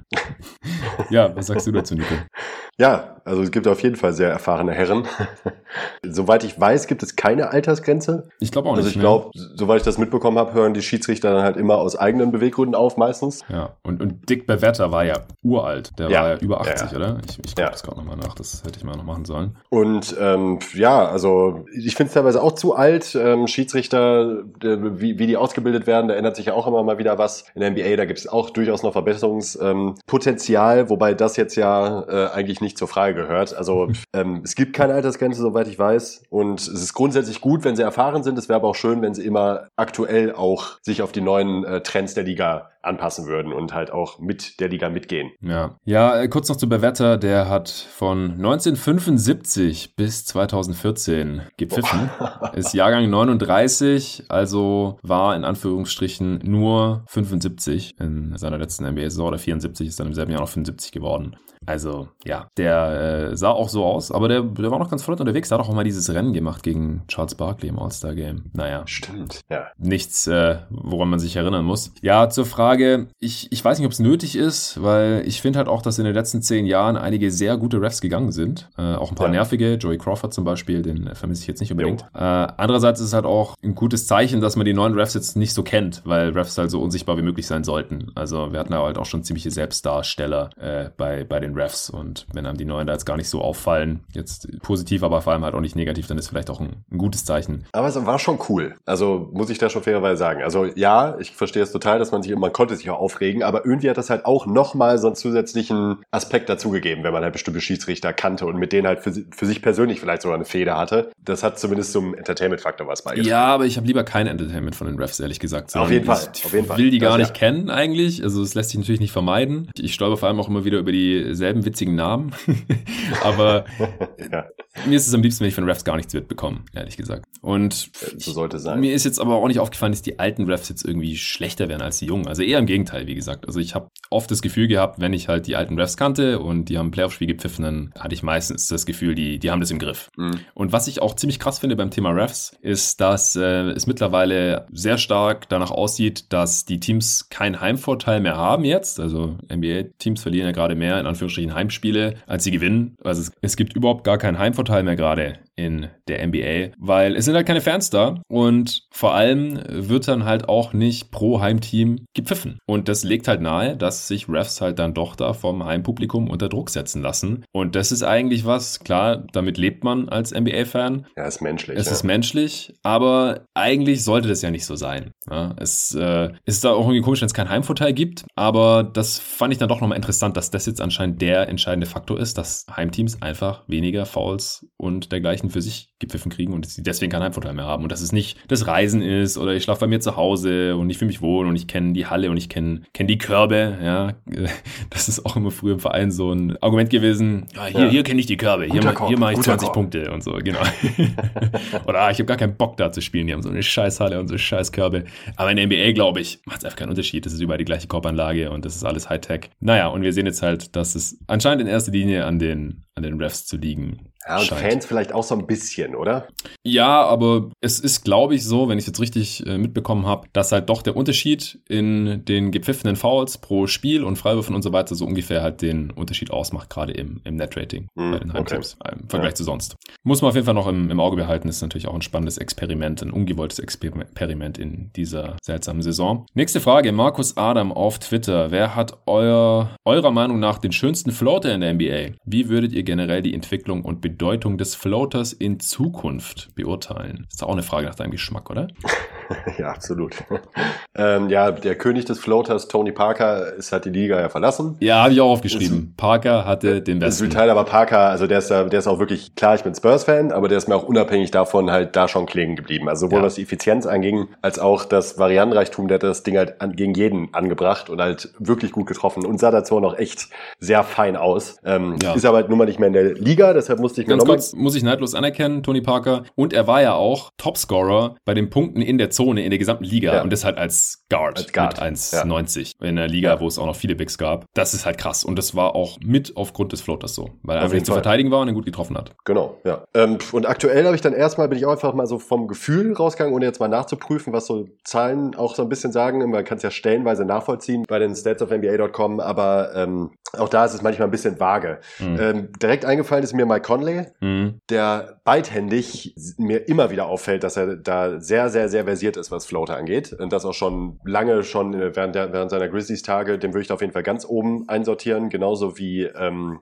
Lou Williams und CJ McCallum. Mhm. Vor allen Dingen Lou Williams, auch der ist mir immer besonders hängen geblieben als Floater-König. Ähm, ja, und da kann man halt noch ein paar offensichtliche, die es einfach ähm, aufgrund ihres Skillsets auch ganz gut können, aber jetzt nicht ganz so oft anbringen, sind so Curry, Kyrie und Harden hatte ich jetzt noch im, äh, bei mir noch im, im, im Kopf gehabt. Ja, also das korreliert halt auch stark mit dem Shooting Touch im Allgemeinen, ob ja, man den Floater eben. gut treffen kann oder nicht. Allgemein ist es halt so ein bisschen wie mit den langen Zweiern. Also für die meisten selbst NBA-Spieler, und wir sprechen ja eigentlich immer über NBA-Spieler, aber muss man sich halt nochmal vergegenwärtigen, dass es halt selbst für die meisten Spieler in der besten Liga der Welt kein effizienter Wurf ist, weil ja. er wird im Schnitt einfach mit 40 Prozent getroffen, das sind 0,8 Punkte pro Possession und das ist schlecht, selbst im Halbfeld. Wenn man ihn jetzt aber halt mit aller mindestens 45 Prozent im Halbfeld trifft und dann halt irgendwie Late Clock das als Option hat oder sowas, dann, dann geht es noch in manchen Situationen, aber sollte halt kein Go-To-Move sein und die meisten Guards äh, oder die meisten Spieler im Allgemeinen, die nutzen es ja ja auch eher so als äh, Ausweg, wenn man Richtung Korb zieht und dann ist da auf einmal ein Shotblocker und dann, oh mein Gott, ich schmeiß mal schnell den Ball hier Richtung Ring. Und das äh, haben die meisten halt nicht gut genug drauf, dass die Quote halt entsprechend ist. Äh, und es war früher auch dann dadurch wichtiger, würde ich sagen. Ne? Also zumindest auch, also wenn ich mich so an die Roy Hibbert-Ära noch,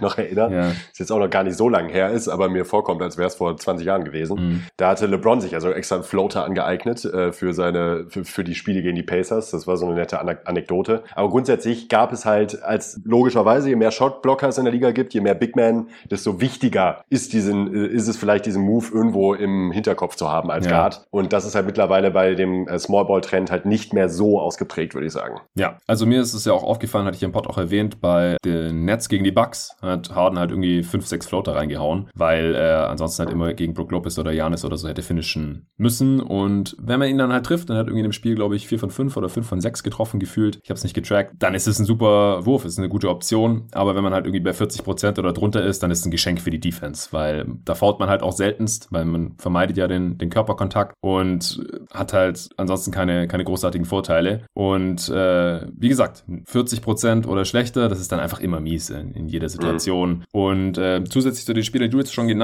hast, ähm, hätte ich jetzt noch Trey Young, hast du glaube ich nicht genannt vorhin, oder? Nee, habe ich nicht. Ja, vor allem, weil er ja auch äh, Fouls zieht mit seinem Move aus der Range und das macht es ja. natürlich auch noch effizienter. Und äh, LaMelo Ball, der ist ja auch schon vor der NBA bekannt gewesen für seine Floater von der, von der Freiwurflinie und wenn die halt einigermaßen fallen, ist es halt ein Wurf, den man schlecht verteidigen kann. Aber wie gesagt, ist, ist dieselbe Sache wie irgendwelche Fadeaways aus der Midrange. Kann auch keiner großartig verteidigen oder blocken, aber muss halt einen gewissen Percentage treffen, sonst ist es äh, nicht effizient und sollte man nicht so oft machen. Lukas fragt auf Twitter, Stand jetzt, auf wen würdest du wetten, Lakers oder Nets? Und denkst du, die Nets sind das beste Team im Osten? Können die Lakers das sehr gute Shooting beibehalten, in Klammern KCP, Kuzma, Matthews, äh, also so etwa 40 Prozent. Ja, ist eine Frage, der sich ja aktuell oft und überall gewidmet wird. Ich habe es im Pod hier auch schon kurz angesprochen gehabt, aber ich glaube, mhm. du hast deinen Take hier noch nicht zum Besten gegeben dazu, oder? Ja, ich bin mir auch gar nicht sicher. Ich kann mir vorstellen, dass wir trotzdem schon drüber gesprochen haben, ja. aber ähm, ich sehe auf jeden Fall nach vor die Lakers vorne. Ähm, ganz einfach, weil sie eingespielt sind und auch das deutlich ausbalanciertere Team sind. Damit meine ich jetzt gar nicht mal äh, die Charaktere oder so, sondern tatsächlich auch auch den Spielstil. Also die Lakers können sich im Grunde auf alles einstellen, mhm. können Small spielen, können Big spielen, äh, spielen, sind vor allen Dingen defensiv sehr potent. Äh, aktuell müsste es, glaube ich, immer noch die beste Defense der Liga sein. Ähm,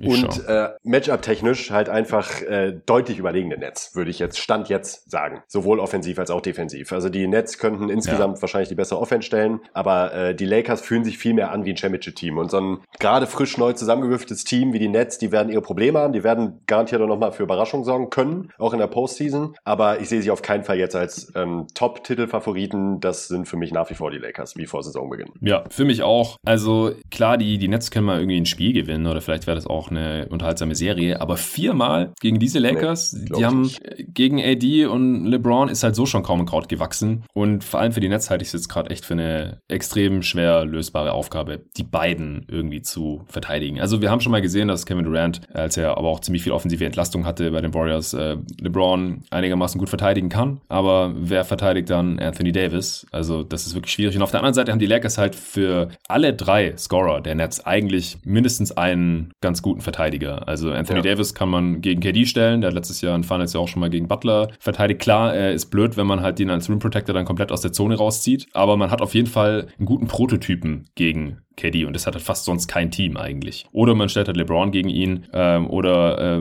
LeBron vielleicht mal gegen Harden oder Wes Matthews gegen Harden ist eigentlich auch eine ganz gute Option. Hat er bei ja. den Bucks auch schon gemacht. Oder dann gegen äh, Irving hat man halt Kentavious Caldwell Pope, der dafür prädestiniert ist. Oder ansonsten kann man auch Dennis Schröder mal gegen ihn stellen. Also Caruso. Also Caruso, genau, auch gegen Harden oder Irving. Also die haben da einfach einen Haufen Bodies, die sie da mal gegen schmeißen können und äh, die Netz-Offense da ein bisschen stressen können und andersrum ist es halt auch schwierig. Also, ja. keine Ahnung. Das ist schon, schon heftig, das Matchup. Und dahinter haben die Lakers halt dann immer noch einen Marc Gasol, der den, den Ring beschützt. Und bei den Nets steht halt Stand heute dann der Andre Jordan. Ja, und die, die Nets haben halt ansonsten, äh, weiß ich nicht, noch Bruce Brown gegen Schröder oder sowas. Also echt, echt nicht viele Defender. Ja.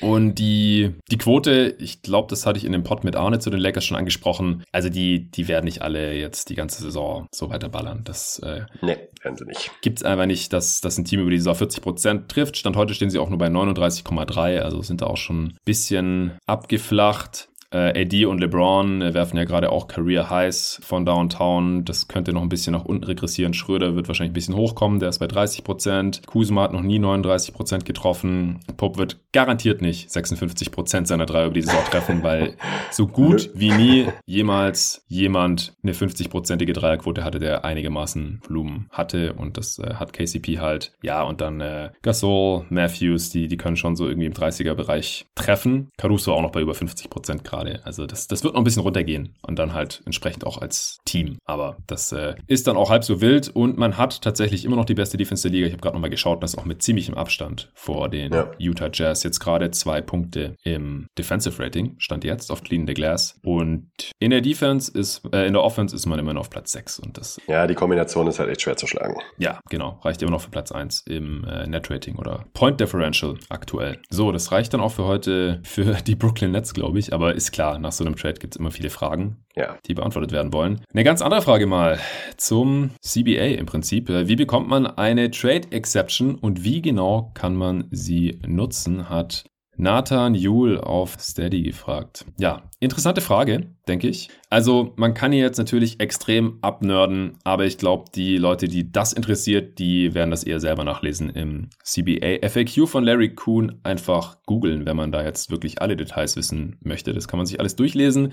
Ist nicht ganz easy zu lesen, ist keine leichte Kost. Ich habe mich vorhin trotzdem noch mal eine Dreiviertelstunde im CBA vergraben, damit ich hier auch keinen Quatsch erzähle. Also, ich kann natürlich aus dem Stegreif schon sagen, was eine Trade Exception ist und wie man sie nutzen kann, aber da gibt es dann immer irgendwelche Ausnahmen. Ich habe alleine mal in äh, diesem FAQ. Ich habe nach dem Wort Exception gesucht. Schätze mal, wie oft im CBA FAQ von Larry Kuhn das Wort Exception verwendet wird.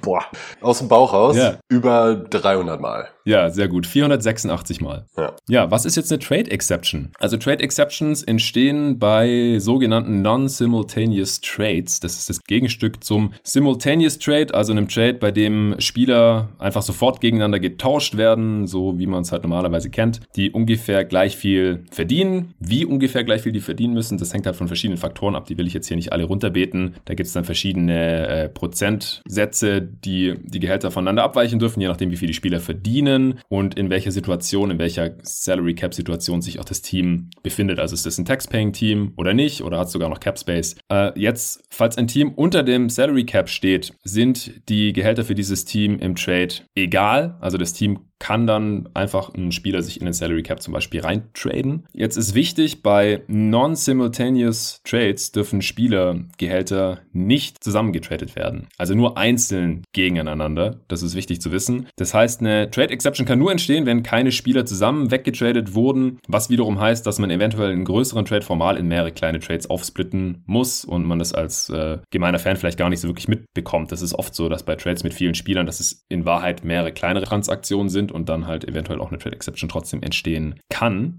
Bei einem Non-Simultaneous Trade entsteht immer eine Trade Exception. Der Trade heißt nämlich so, wenn zwei Spieler legal gegeneinander getradet werden, obwohl sie deutlich unterschiedlich verdienen, dann ist er non-simultaneous, denn dann entsteht eine Trade Exception. Also zum Beispiel, ein Spieler verdient 2 Millionen, der andere verdient eine Million und über diese Differenz entsteht dann eine Trade Exception in Höhe von einer Million. Und das Team kann dann diese Trade Exception in Höhe von einer Million ein Jahr lang noch in einem anderen Trade nutzen und dann halt wiederum gegen einen anderen Spieler traden, der eine Million verdient oder weniger. Das ist auch möglich. Man kann auch nur einen Teil von der Trade Exception dann traden oder auch bis zu 100.000 Dollar mehr. Warum 100.000 Dollar? Keine Ahnung. Ist halt so ein arbiträrer Wert, aber das ist vielleicht auch schon zu detailliert. Also einfach merken im Prinzip, man kann Spieler auch manchmal gegeneinander traden, obwohl die nicht gleich viel verdienen und über diese Differenz wird dann eine Trade Exception kreiert, eine sogenannte, die man dann wiederum in einem anderen Trade später nutzen kann, um sich einen anderen Spieler reinzuholen. Und somit hat man dann halt im Endeffekt mit maximal einem Jahr Abstand doch wieder so viel gegeneinander getradet, dass die halt gleich viel verdienen. Das ist eigentlich das Ziel mit so einer Trade Exception.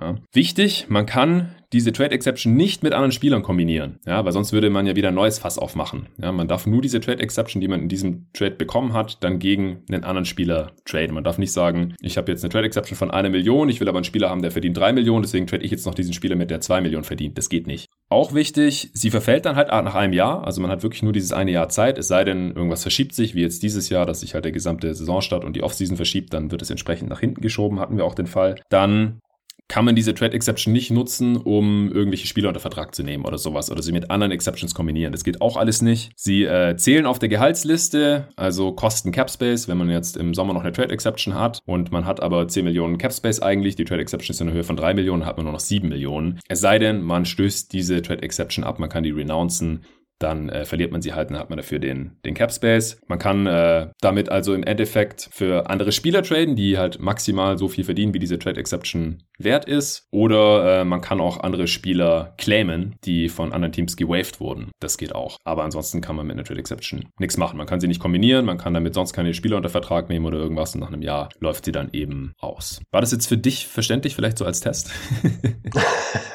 ich ich konnte es nachvollziehen, ja. Okay, aber du wusstest ja auch schon, was eine Trade Exception ist, so ungefähr. Ja. Ja, es ist auf jeden Fall ein Unterschied zu wissen, was es ist und es zu erklären, ist mir dann nochmal bewusst geworden. Also ich äh, finde es auch immer gut, wenn so Detailfragen kommen, auch zum CBA oder so, dann äh, kann ich mich da selber nochmal reinfuchsen und wenn ich es dann erklären muss, dann hilft mir das auch selber nochmal weiter. Und ich hoffe, es hat auch dem Nathan und allen anderen Hörern, die solche Sachen interessieren, aber die jetzt nicht so tief reingehen wollen, sich das alles selber zusammenzusuchen, weitergeholfen. So, letzte Frage von Jan auf Instagram kam die rein, ausnahmsweise. Also es passiert immer wieder, dass Hörer mir äh, irgendwo Fragen stellen und dann beantworte ich die entweder sofort oder sage, hey, kann ich dir die nächste Answering Machine reinnehmen? Dann haben noch mehr Leute was davon. Und zwar schreibt er Hallo Jonathan, hätte noch eine Frage für die Answering Machine, falls du noch Platz hast für weitere. Also wie gesagt, bitte jetzt nicht mehr alle auf Instagram Fragen stellen, denn es wird zu unübersichtlich. Immer bitte nur auf Twitter oder über Steady, falls ihr Supporter seid. Aber jetzt ausnahmsweise. Und zwar, wie siehst du die Entwicklung von der immer mehr werdenden afrikanischen, von den immer mehr werdenden afrikanischen NBA-Spielern für die NBA? Wenn man so bedenkt, was für Stars es schon gibt, Aushängeschild sind natürlich meine zwei kamerunischen Landsmänner, Embiid und Siakam, aber auch generell in der vergangenen Draft wurden die meisten Afrikaner in NBA History gezogen und Leute wie Ibaka setzen sich auch ein für die Förderung afrikanischer Talente. Und ich bin mir sicher, dass es in Afrika auch eine krasse Menge an athletischen Freaks gibt. Was mhm. hältst du davon, dass die NBA vielleicht eine Farmliga in Afrika gründet wie die G-League? Äh, du vielleicht erstmal, was hast du da für Gedanken zu, Nico? Ja, also ich glaube, dass grundsätzlich äh, mit Europa hat es jetzt angefangen in den, in den letzten Jahren und das zieht sich jetzt zu Recht halt eben, erweitert sich das auf Afrika aus. Mhm. Und zwar, die Scouting-Methoden werden einfach deutlich moderner. Es ist deutlich unwahrscheinlicher, dass irgendwelche Top-Talente irgendwie internationale Top-Talente untergehen. Und ich gehe auch stark davon aus, dass die entsprechenden Scouts der Teams eben auch gerade auf so einem Kontinent wie Afrika jetzt ein deutlich höheres Augenmerk legen und da sich entsprechend auch äh, beschäftigen, was eben auch da, äh, dadurch verursacht wurde, dass halt eben Spieler wie Embiid, ähm, Siakam und Co da natürlich auch ein super Beispiel sind und auch eben dafür wahrscheinlich auch die Werbetrommel rühren, beziehungsweise auch äh, Connections vermitteln können. Ähm, ich glaube schon, dass wir da deutlich, deutlich, deutlich mehr Zufluss bekommen werden in den nächsten Jahren. Und das ist ja auch gut. Also ich gehe davon generell aus, die NBA wird eine immer globalere Liga, ähm, weil einfach ähm, die Globalisierung auch dazu geführt hat, dass halt äh, Spieler besser erkannt werden können. Ja, also ich denke auch, die Entwicklung ist super und ja, mit der Globalisierung, wie du gerade schon sagst, und auch Digitalisierung wird halt die NBA auf dem afrikanischen Kontinent Natürlich auch immer besser verfügbar und, und immer beliebter. Aber das kommt halt erst so langsam. Äh, ich glaube, es war Ibaka, der hat mal gesagt, dass er in einem Camp von äh, Lükenbar Mute war. Oder was Siakam. Wahrscheinlich war es eher Siakam. Und er den halt damals gar nicht kannte. Also der, der kannte, was Basketball angeht, nur Jordan oder so. Und sonst äh, kannte er halt nicht mal irgendwie äh, afrikanische Spieler oder, oder gar einen Landsmann in der NBA. Einfach weil, weil die dort nichts mitbekommen haben von der NBA früher. Und das, das wird jetzt halt immer mehr, ja. Immer mehr Leute am Handy, Internetanschluss und so weiter. Und dann können die da halt auch was von der NBA mitbekommen und äh, fangen vielleicht selber an, NBA zu spielen. Ich denke, die, wie das dann so läuft, das wissen die meisten Hörer, die halt ja auch NBA-Fans hier in Deutschland irgendwie geworden sind, ohne dass hier die NBA ansässig ist. Aber der große Unterschied ist halt, es gibt kaum Infrastruktur und also für Basketball und man braucht für Basketball halt doch ein bisschen mehr als zum Beispiel für Fußball. Da reicht es nicht, wenn man einen Ball hat und dann irgendwie zwei Steine als Tore irgendwo hinlegt und dann kickt oder auf der Straße oder so. Man braucht halt einen Korb und einen Ball und das muss halt auch irgendwie zumindest so ähnlich sein wie bei einem richtigen Basketball und bei einem richtigen Basketballkorb, sonst äh, wird man da nicht besser und da macht es auch nicht so viel Spaß und dann wird man einfach nicht zum Basketballer. Also es muss irgendwie, muss eine Infrastruktur vorhanden sein, es muss gefördert werden und äh, das mit der Basketball Afrika League, die ja in Kooperation mit äh, der FIBA und der NBA äh, entsteht, das steht ja schon. Also die hätten eigentlich letzten März 2020 schon angefangen mit dem Spielbetrieb, aber das wurde dann aufgrund der Corona-Pandemie alles verschoben und sobald das halt mal läuft, werden die Athleten dort sicherlich noch besser gefördert und gescoutet und alles, was du gerade erwähnt hast. Und dann wird da garantiert auch mehr kommen. Also Afrika hat mehr als viermal so viele Einwohner wie die USA zum Beispiel. Also es ist einfach ein riesiger Talentpool. Und äh, klar, die, die Verdienstmöglichkeiten in der USA und so, das sind alles äh, Pull-Faktoren, die in Afrika auf jeden Fall richtig gut ziehen. Und ich bin, bin gespannt, was dabei rauskommt. Und ich bin mir zum Beispiel auch sicher, dass David es dann gucken wird. Afrika League. Garantiert. da können wir uns drauf verlassen. Ja. Also ich habe auch mal geguckt, äh, was da jetzt so, aus was die Afrika League dann so bestehen wird. Ist denn? Ah, hier. Also die Website ist auch sehr rudimentär. Es gibt nur die Homepage und sonst nichts und so ein Ding, wo man sich für ein Newsletter eintragen kann. Aber das ist wirklich dann eine kontinentale Liga quasi. Also es gibt aus zwölf verschiedenen Ländern Clubs, die dann da mitzocken werden. Also eins aus Algerien, eins aus Angola, eins aus Kamerun, eins aus Ägypten, Madagaskar, Mali, Marokko, Mosambik, Nigerien, Nigerien, Nigeria. Ruanda, Nigeria sind die Rivers Hoopers. Übrigens, sind ziemlich geile Namen teilweise. Ruanda, Senegal und Tunesien. Na, ich bin gespannt. Die mussten sich dafür auch qualifizieren. Also da kann jetzt auch nicht einfach jeder mitzocken. Aber das ist auf jeden Fall ein Riesenschritt, dass es in Afrika überhaupt mal eine richtig professionelle Liga gibt. Also ich habe hier im Pod auch neulich mal, äh, ach ja genau, das war, als wir darüber gesprochen haben, äh, mit welchen NBA-Spielern wir uns vergleichen würden oder mussten. Da habe ich ja meinen Cousin erwähnt, der 2,10 Meter ist oder sowas um den Dreh. Äh, Riesentyp. Und der hat mal in Afrika, war der mal irgendwie für irgendein soziales Projekt oder sowas. Ich kann es dir nicht mehr sagen. Ich fällt gerade partout nicht mehr ein, welchem Land das war. Und da gab es irgendwie auch so eine Liga, rudimentäre Liga. Und er war der einzige Weiße, der da mitgezockt hat. Und er hat gemeint, das war richtig krass. Also das war echt ein Erlebnis, wie es da so zuging. Also sehr, sehr hart natürlich. Und jeder wollte über ihn drüber stopfen.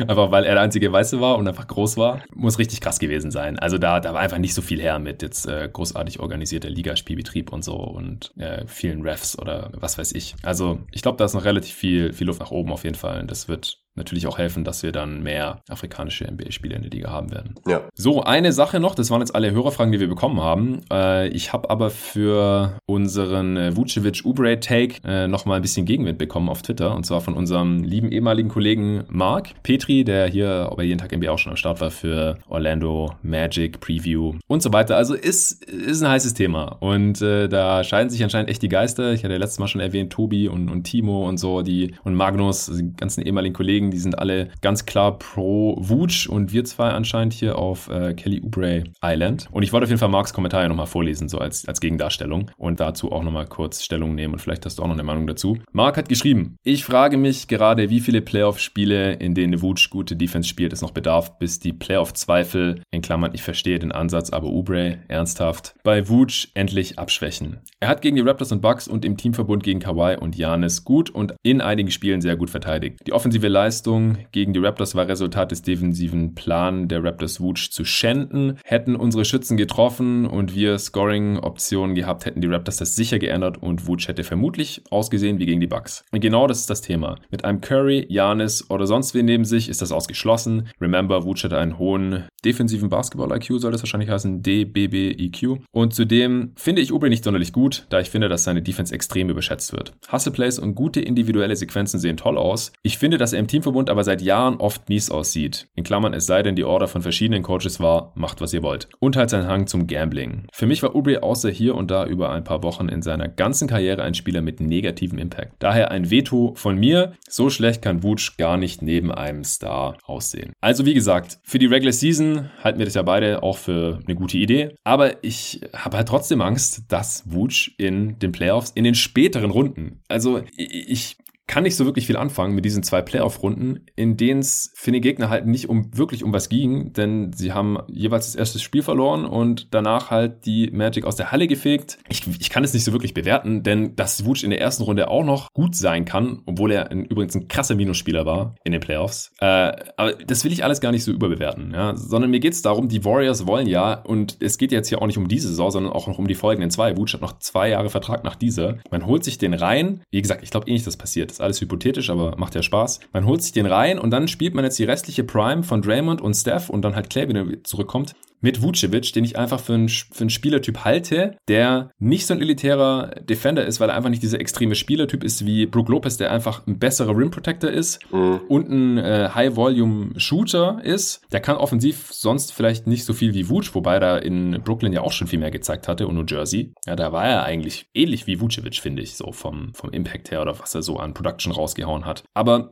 alles, was quasi unter diesem extremen Spielertyp ist, halte ich halt so ab der zweiten Runde irgendwann nicht mehr für spielbar. Und deswegen deswegen, also, Marc fragt, wie viele Playoff-Spiele muss Wutsch noch gut sein, äh, bevor man ihn da ernster nimmt oder äh, sich weniger Sorgen macht. Also mir würde einfach mal eine Serie, in der es um irgendwas geht, schon reichen wahrscheinlich. Oder der halt mal einen Anfang zumindest. Aber das haben wir einfach noch mhm. nicht gesehen. Wie gesagt, Vucevic ist ein solider Defender, aber mehr halt nicht. Und solide reicht halt zumindest das, was wir die letzten Jahre gesehen haben, in dieser Liga nicht mehr aus. Und dann spielst du in der zweiten Runde oder vielleicht auch in den Conference Finals dieses Jahr oder nächstes Jahr oder wann auch immer auf absehbare Zeit halt wahrscheinlich gegen LeBron und AD. Und was machst du dann mit Wutsch? Den musst du auf die Bank setzen. Wen soll er denn verteidigen, wenn die Lakers small gehen? Und das machen die, wenn es um die Wurst geht. Und da, da können dann vielleicht gerade halt noch so, die Heat gehen dann auch small mit Adebayo auf der 5. Das macht jedes Team. Und dann musst du halt einen deiner besten Spieler quasi hinsetzen. Und dafür fehlt dir halt ein Verteidiger auf dem Flügel. Und ich weiß, Ubre ist nicht perfekt. Ich habe fast jedes Spiel von dem gesehen, die letzten Jahre. Das braucht man mir nicht erzählen, dass der manchmal pennt und gambelt und so weiter. Aber die Warriors haben halt nichts Besseres. Und wenn sie ihn wegtraden, dann wird es auch nicht besser auf dem Flügel in der Perimeter-Verteidigung. Mhm. Und Ubre ist ein Spielertyp, den kannst du in den Playoffs auf jeden Fall spielen lassen. Von dem brauchst du eher nochmal einen. Dann tradest du doch nicht einen von denen weg. Auch wenn im Vakuum Vucevic natürlich der bessere Spieler als Ubre ist. Ja, das stand ja auch nicht zur Diskussion. Nee, es ging darum, mit wem komme ich weiter in den Playoffs im Prinzip. Das ist die Frage, die für die Warriors relevant ist. Wenn man jetzt denkt, die Warriors, die, die fliegen eh in der ersten Runde raus, dann ist es auch egal. Dann kann man auch den Trade machen. Aber ich, das kann halt nicht der Anspruch sein, wenn du Steph Curry in der Prime im, im, im Kader hast. Das kann es nicht sein. Du musst so weit kommen in den Playoffs wie möglich. Die sind kein Titelfavorit oder irgendwas, gar keine Frage. Aber das ist der Anspruch. Und wenn ich in dieser Saison, dann in der nächsten und in der übernächsten und da ist Vucevic immer noch da. Und Ubre läuft im Sommer aus und hat man die Flexibilität, man kann ihn verlängern oder auch nicht. Und Vucevic hast du dann halt erstmal an der Backe, in Anführungsstrichen. Das ist, das ist mein Case. Kann man anders sehen. Ja. Es ist alles rein theoretisch, denn wir haben weder Vucevic noch Ubre bisher in einem richtig guten Playoff-Team spielen sehen. Das ist so. Ubre hat mit den Wizards äh, schon auch schon in den Playoffs gespielt. Das lief mal besser, mal, mal schlechter. Das ist aber auch gar nicht der Punkt. Es geht einfach darum, welcher Spielertyp ist wertvoll, wenn es um die Wurst geht. Wertvoller. Und da gehe ich halt mit Ubre. Auch ja. wenn er jetzt seine ersten paar Dreier nicht getroffen hat. Das, das wird auch noch wieder besser werden, da bin ich mir genauso sicher. Ja, hat sich bei mir jetzt auch nichts dran geändert. Alright. Dann hätten wir jetzt alle Fragen beantwortet, die wir letzte Woche bekommen haben. Hat Riesenspaß gemacht. Also waren richtig gute Fragen dabei. Vielen, vielen Dank. Und natürlich auch äh, danke an dich, Nico, dass du hier deinen Sonntagnachmittag geopfert hast. Ja, immer gerne. Und auch danke für äh, deine Schützenhilfe zu Beginn beim äh, Spendenaufruf, äh, will ich fast schon sagen. Aber es äh, ist, ist, ja keine Spende. Ihr bekommt ja was dafür zurück. In dem Sinne, es ist äh, Support, es ist Unterstützung für das Projekt Jeden Tag NBA. Deswegen vielen Dank an alle Unterstützer und Unterstützerinnen, die schon am Start sind. Und wenn ihr mitmachen wollt, dann schaut vorbei auf Steady hq.com slash jeden Tag NBA. Steady ist äh, eine Plattform, da kann man freischaffende Content Producer, Künstler, Medienvertreter, Podcaster, whatever unterstützen und den Link findet ihr natürlich wie immer auch in der Beschreibung zu diesem Podcast. Vielen Dank dafür und bis zum nächsten Mal.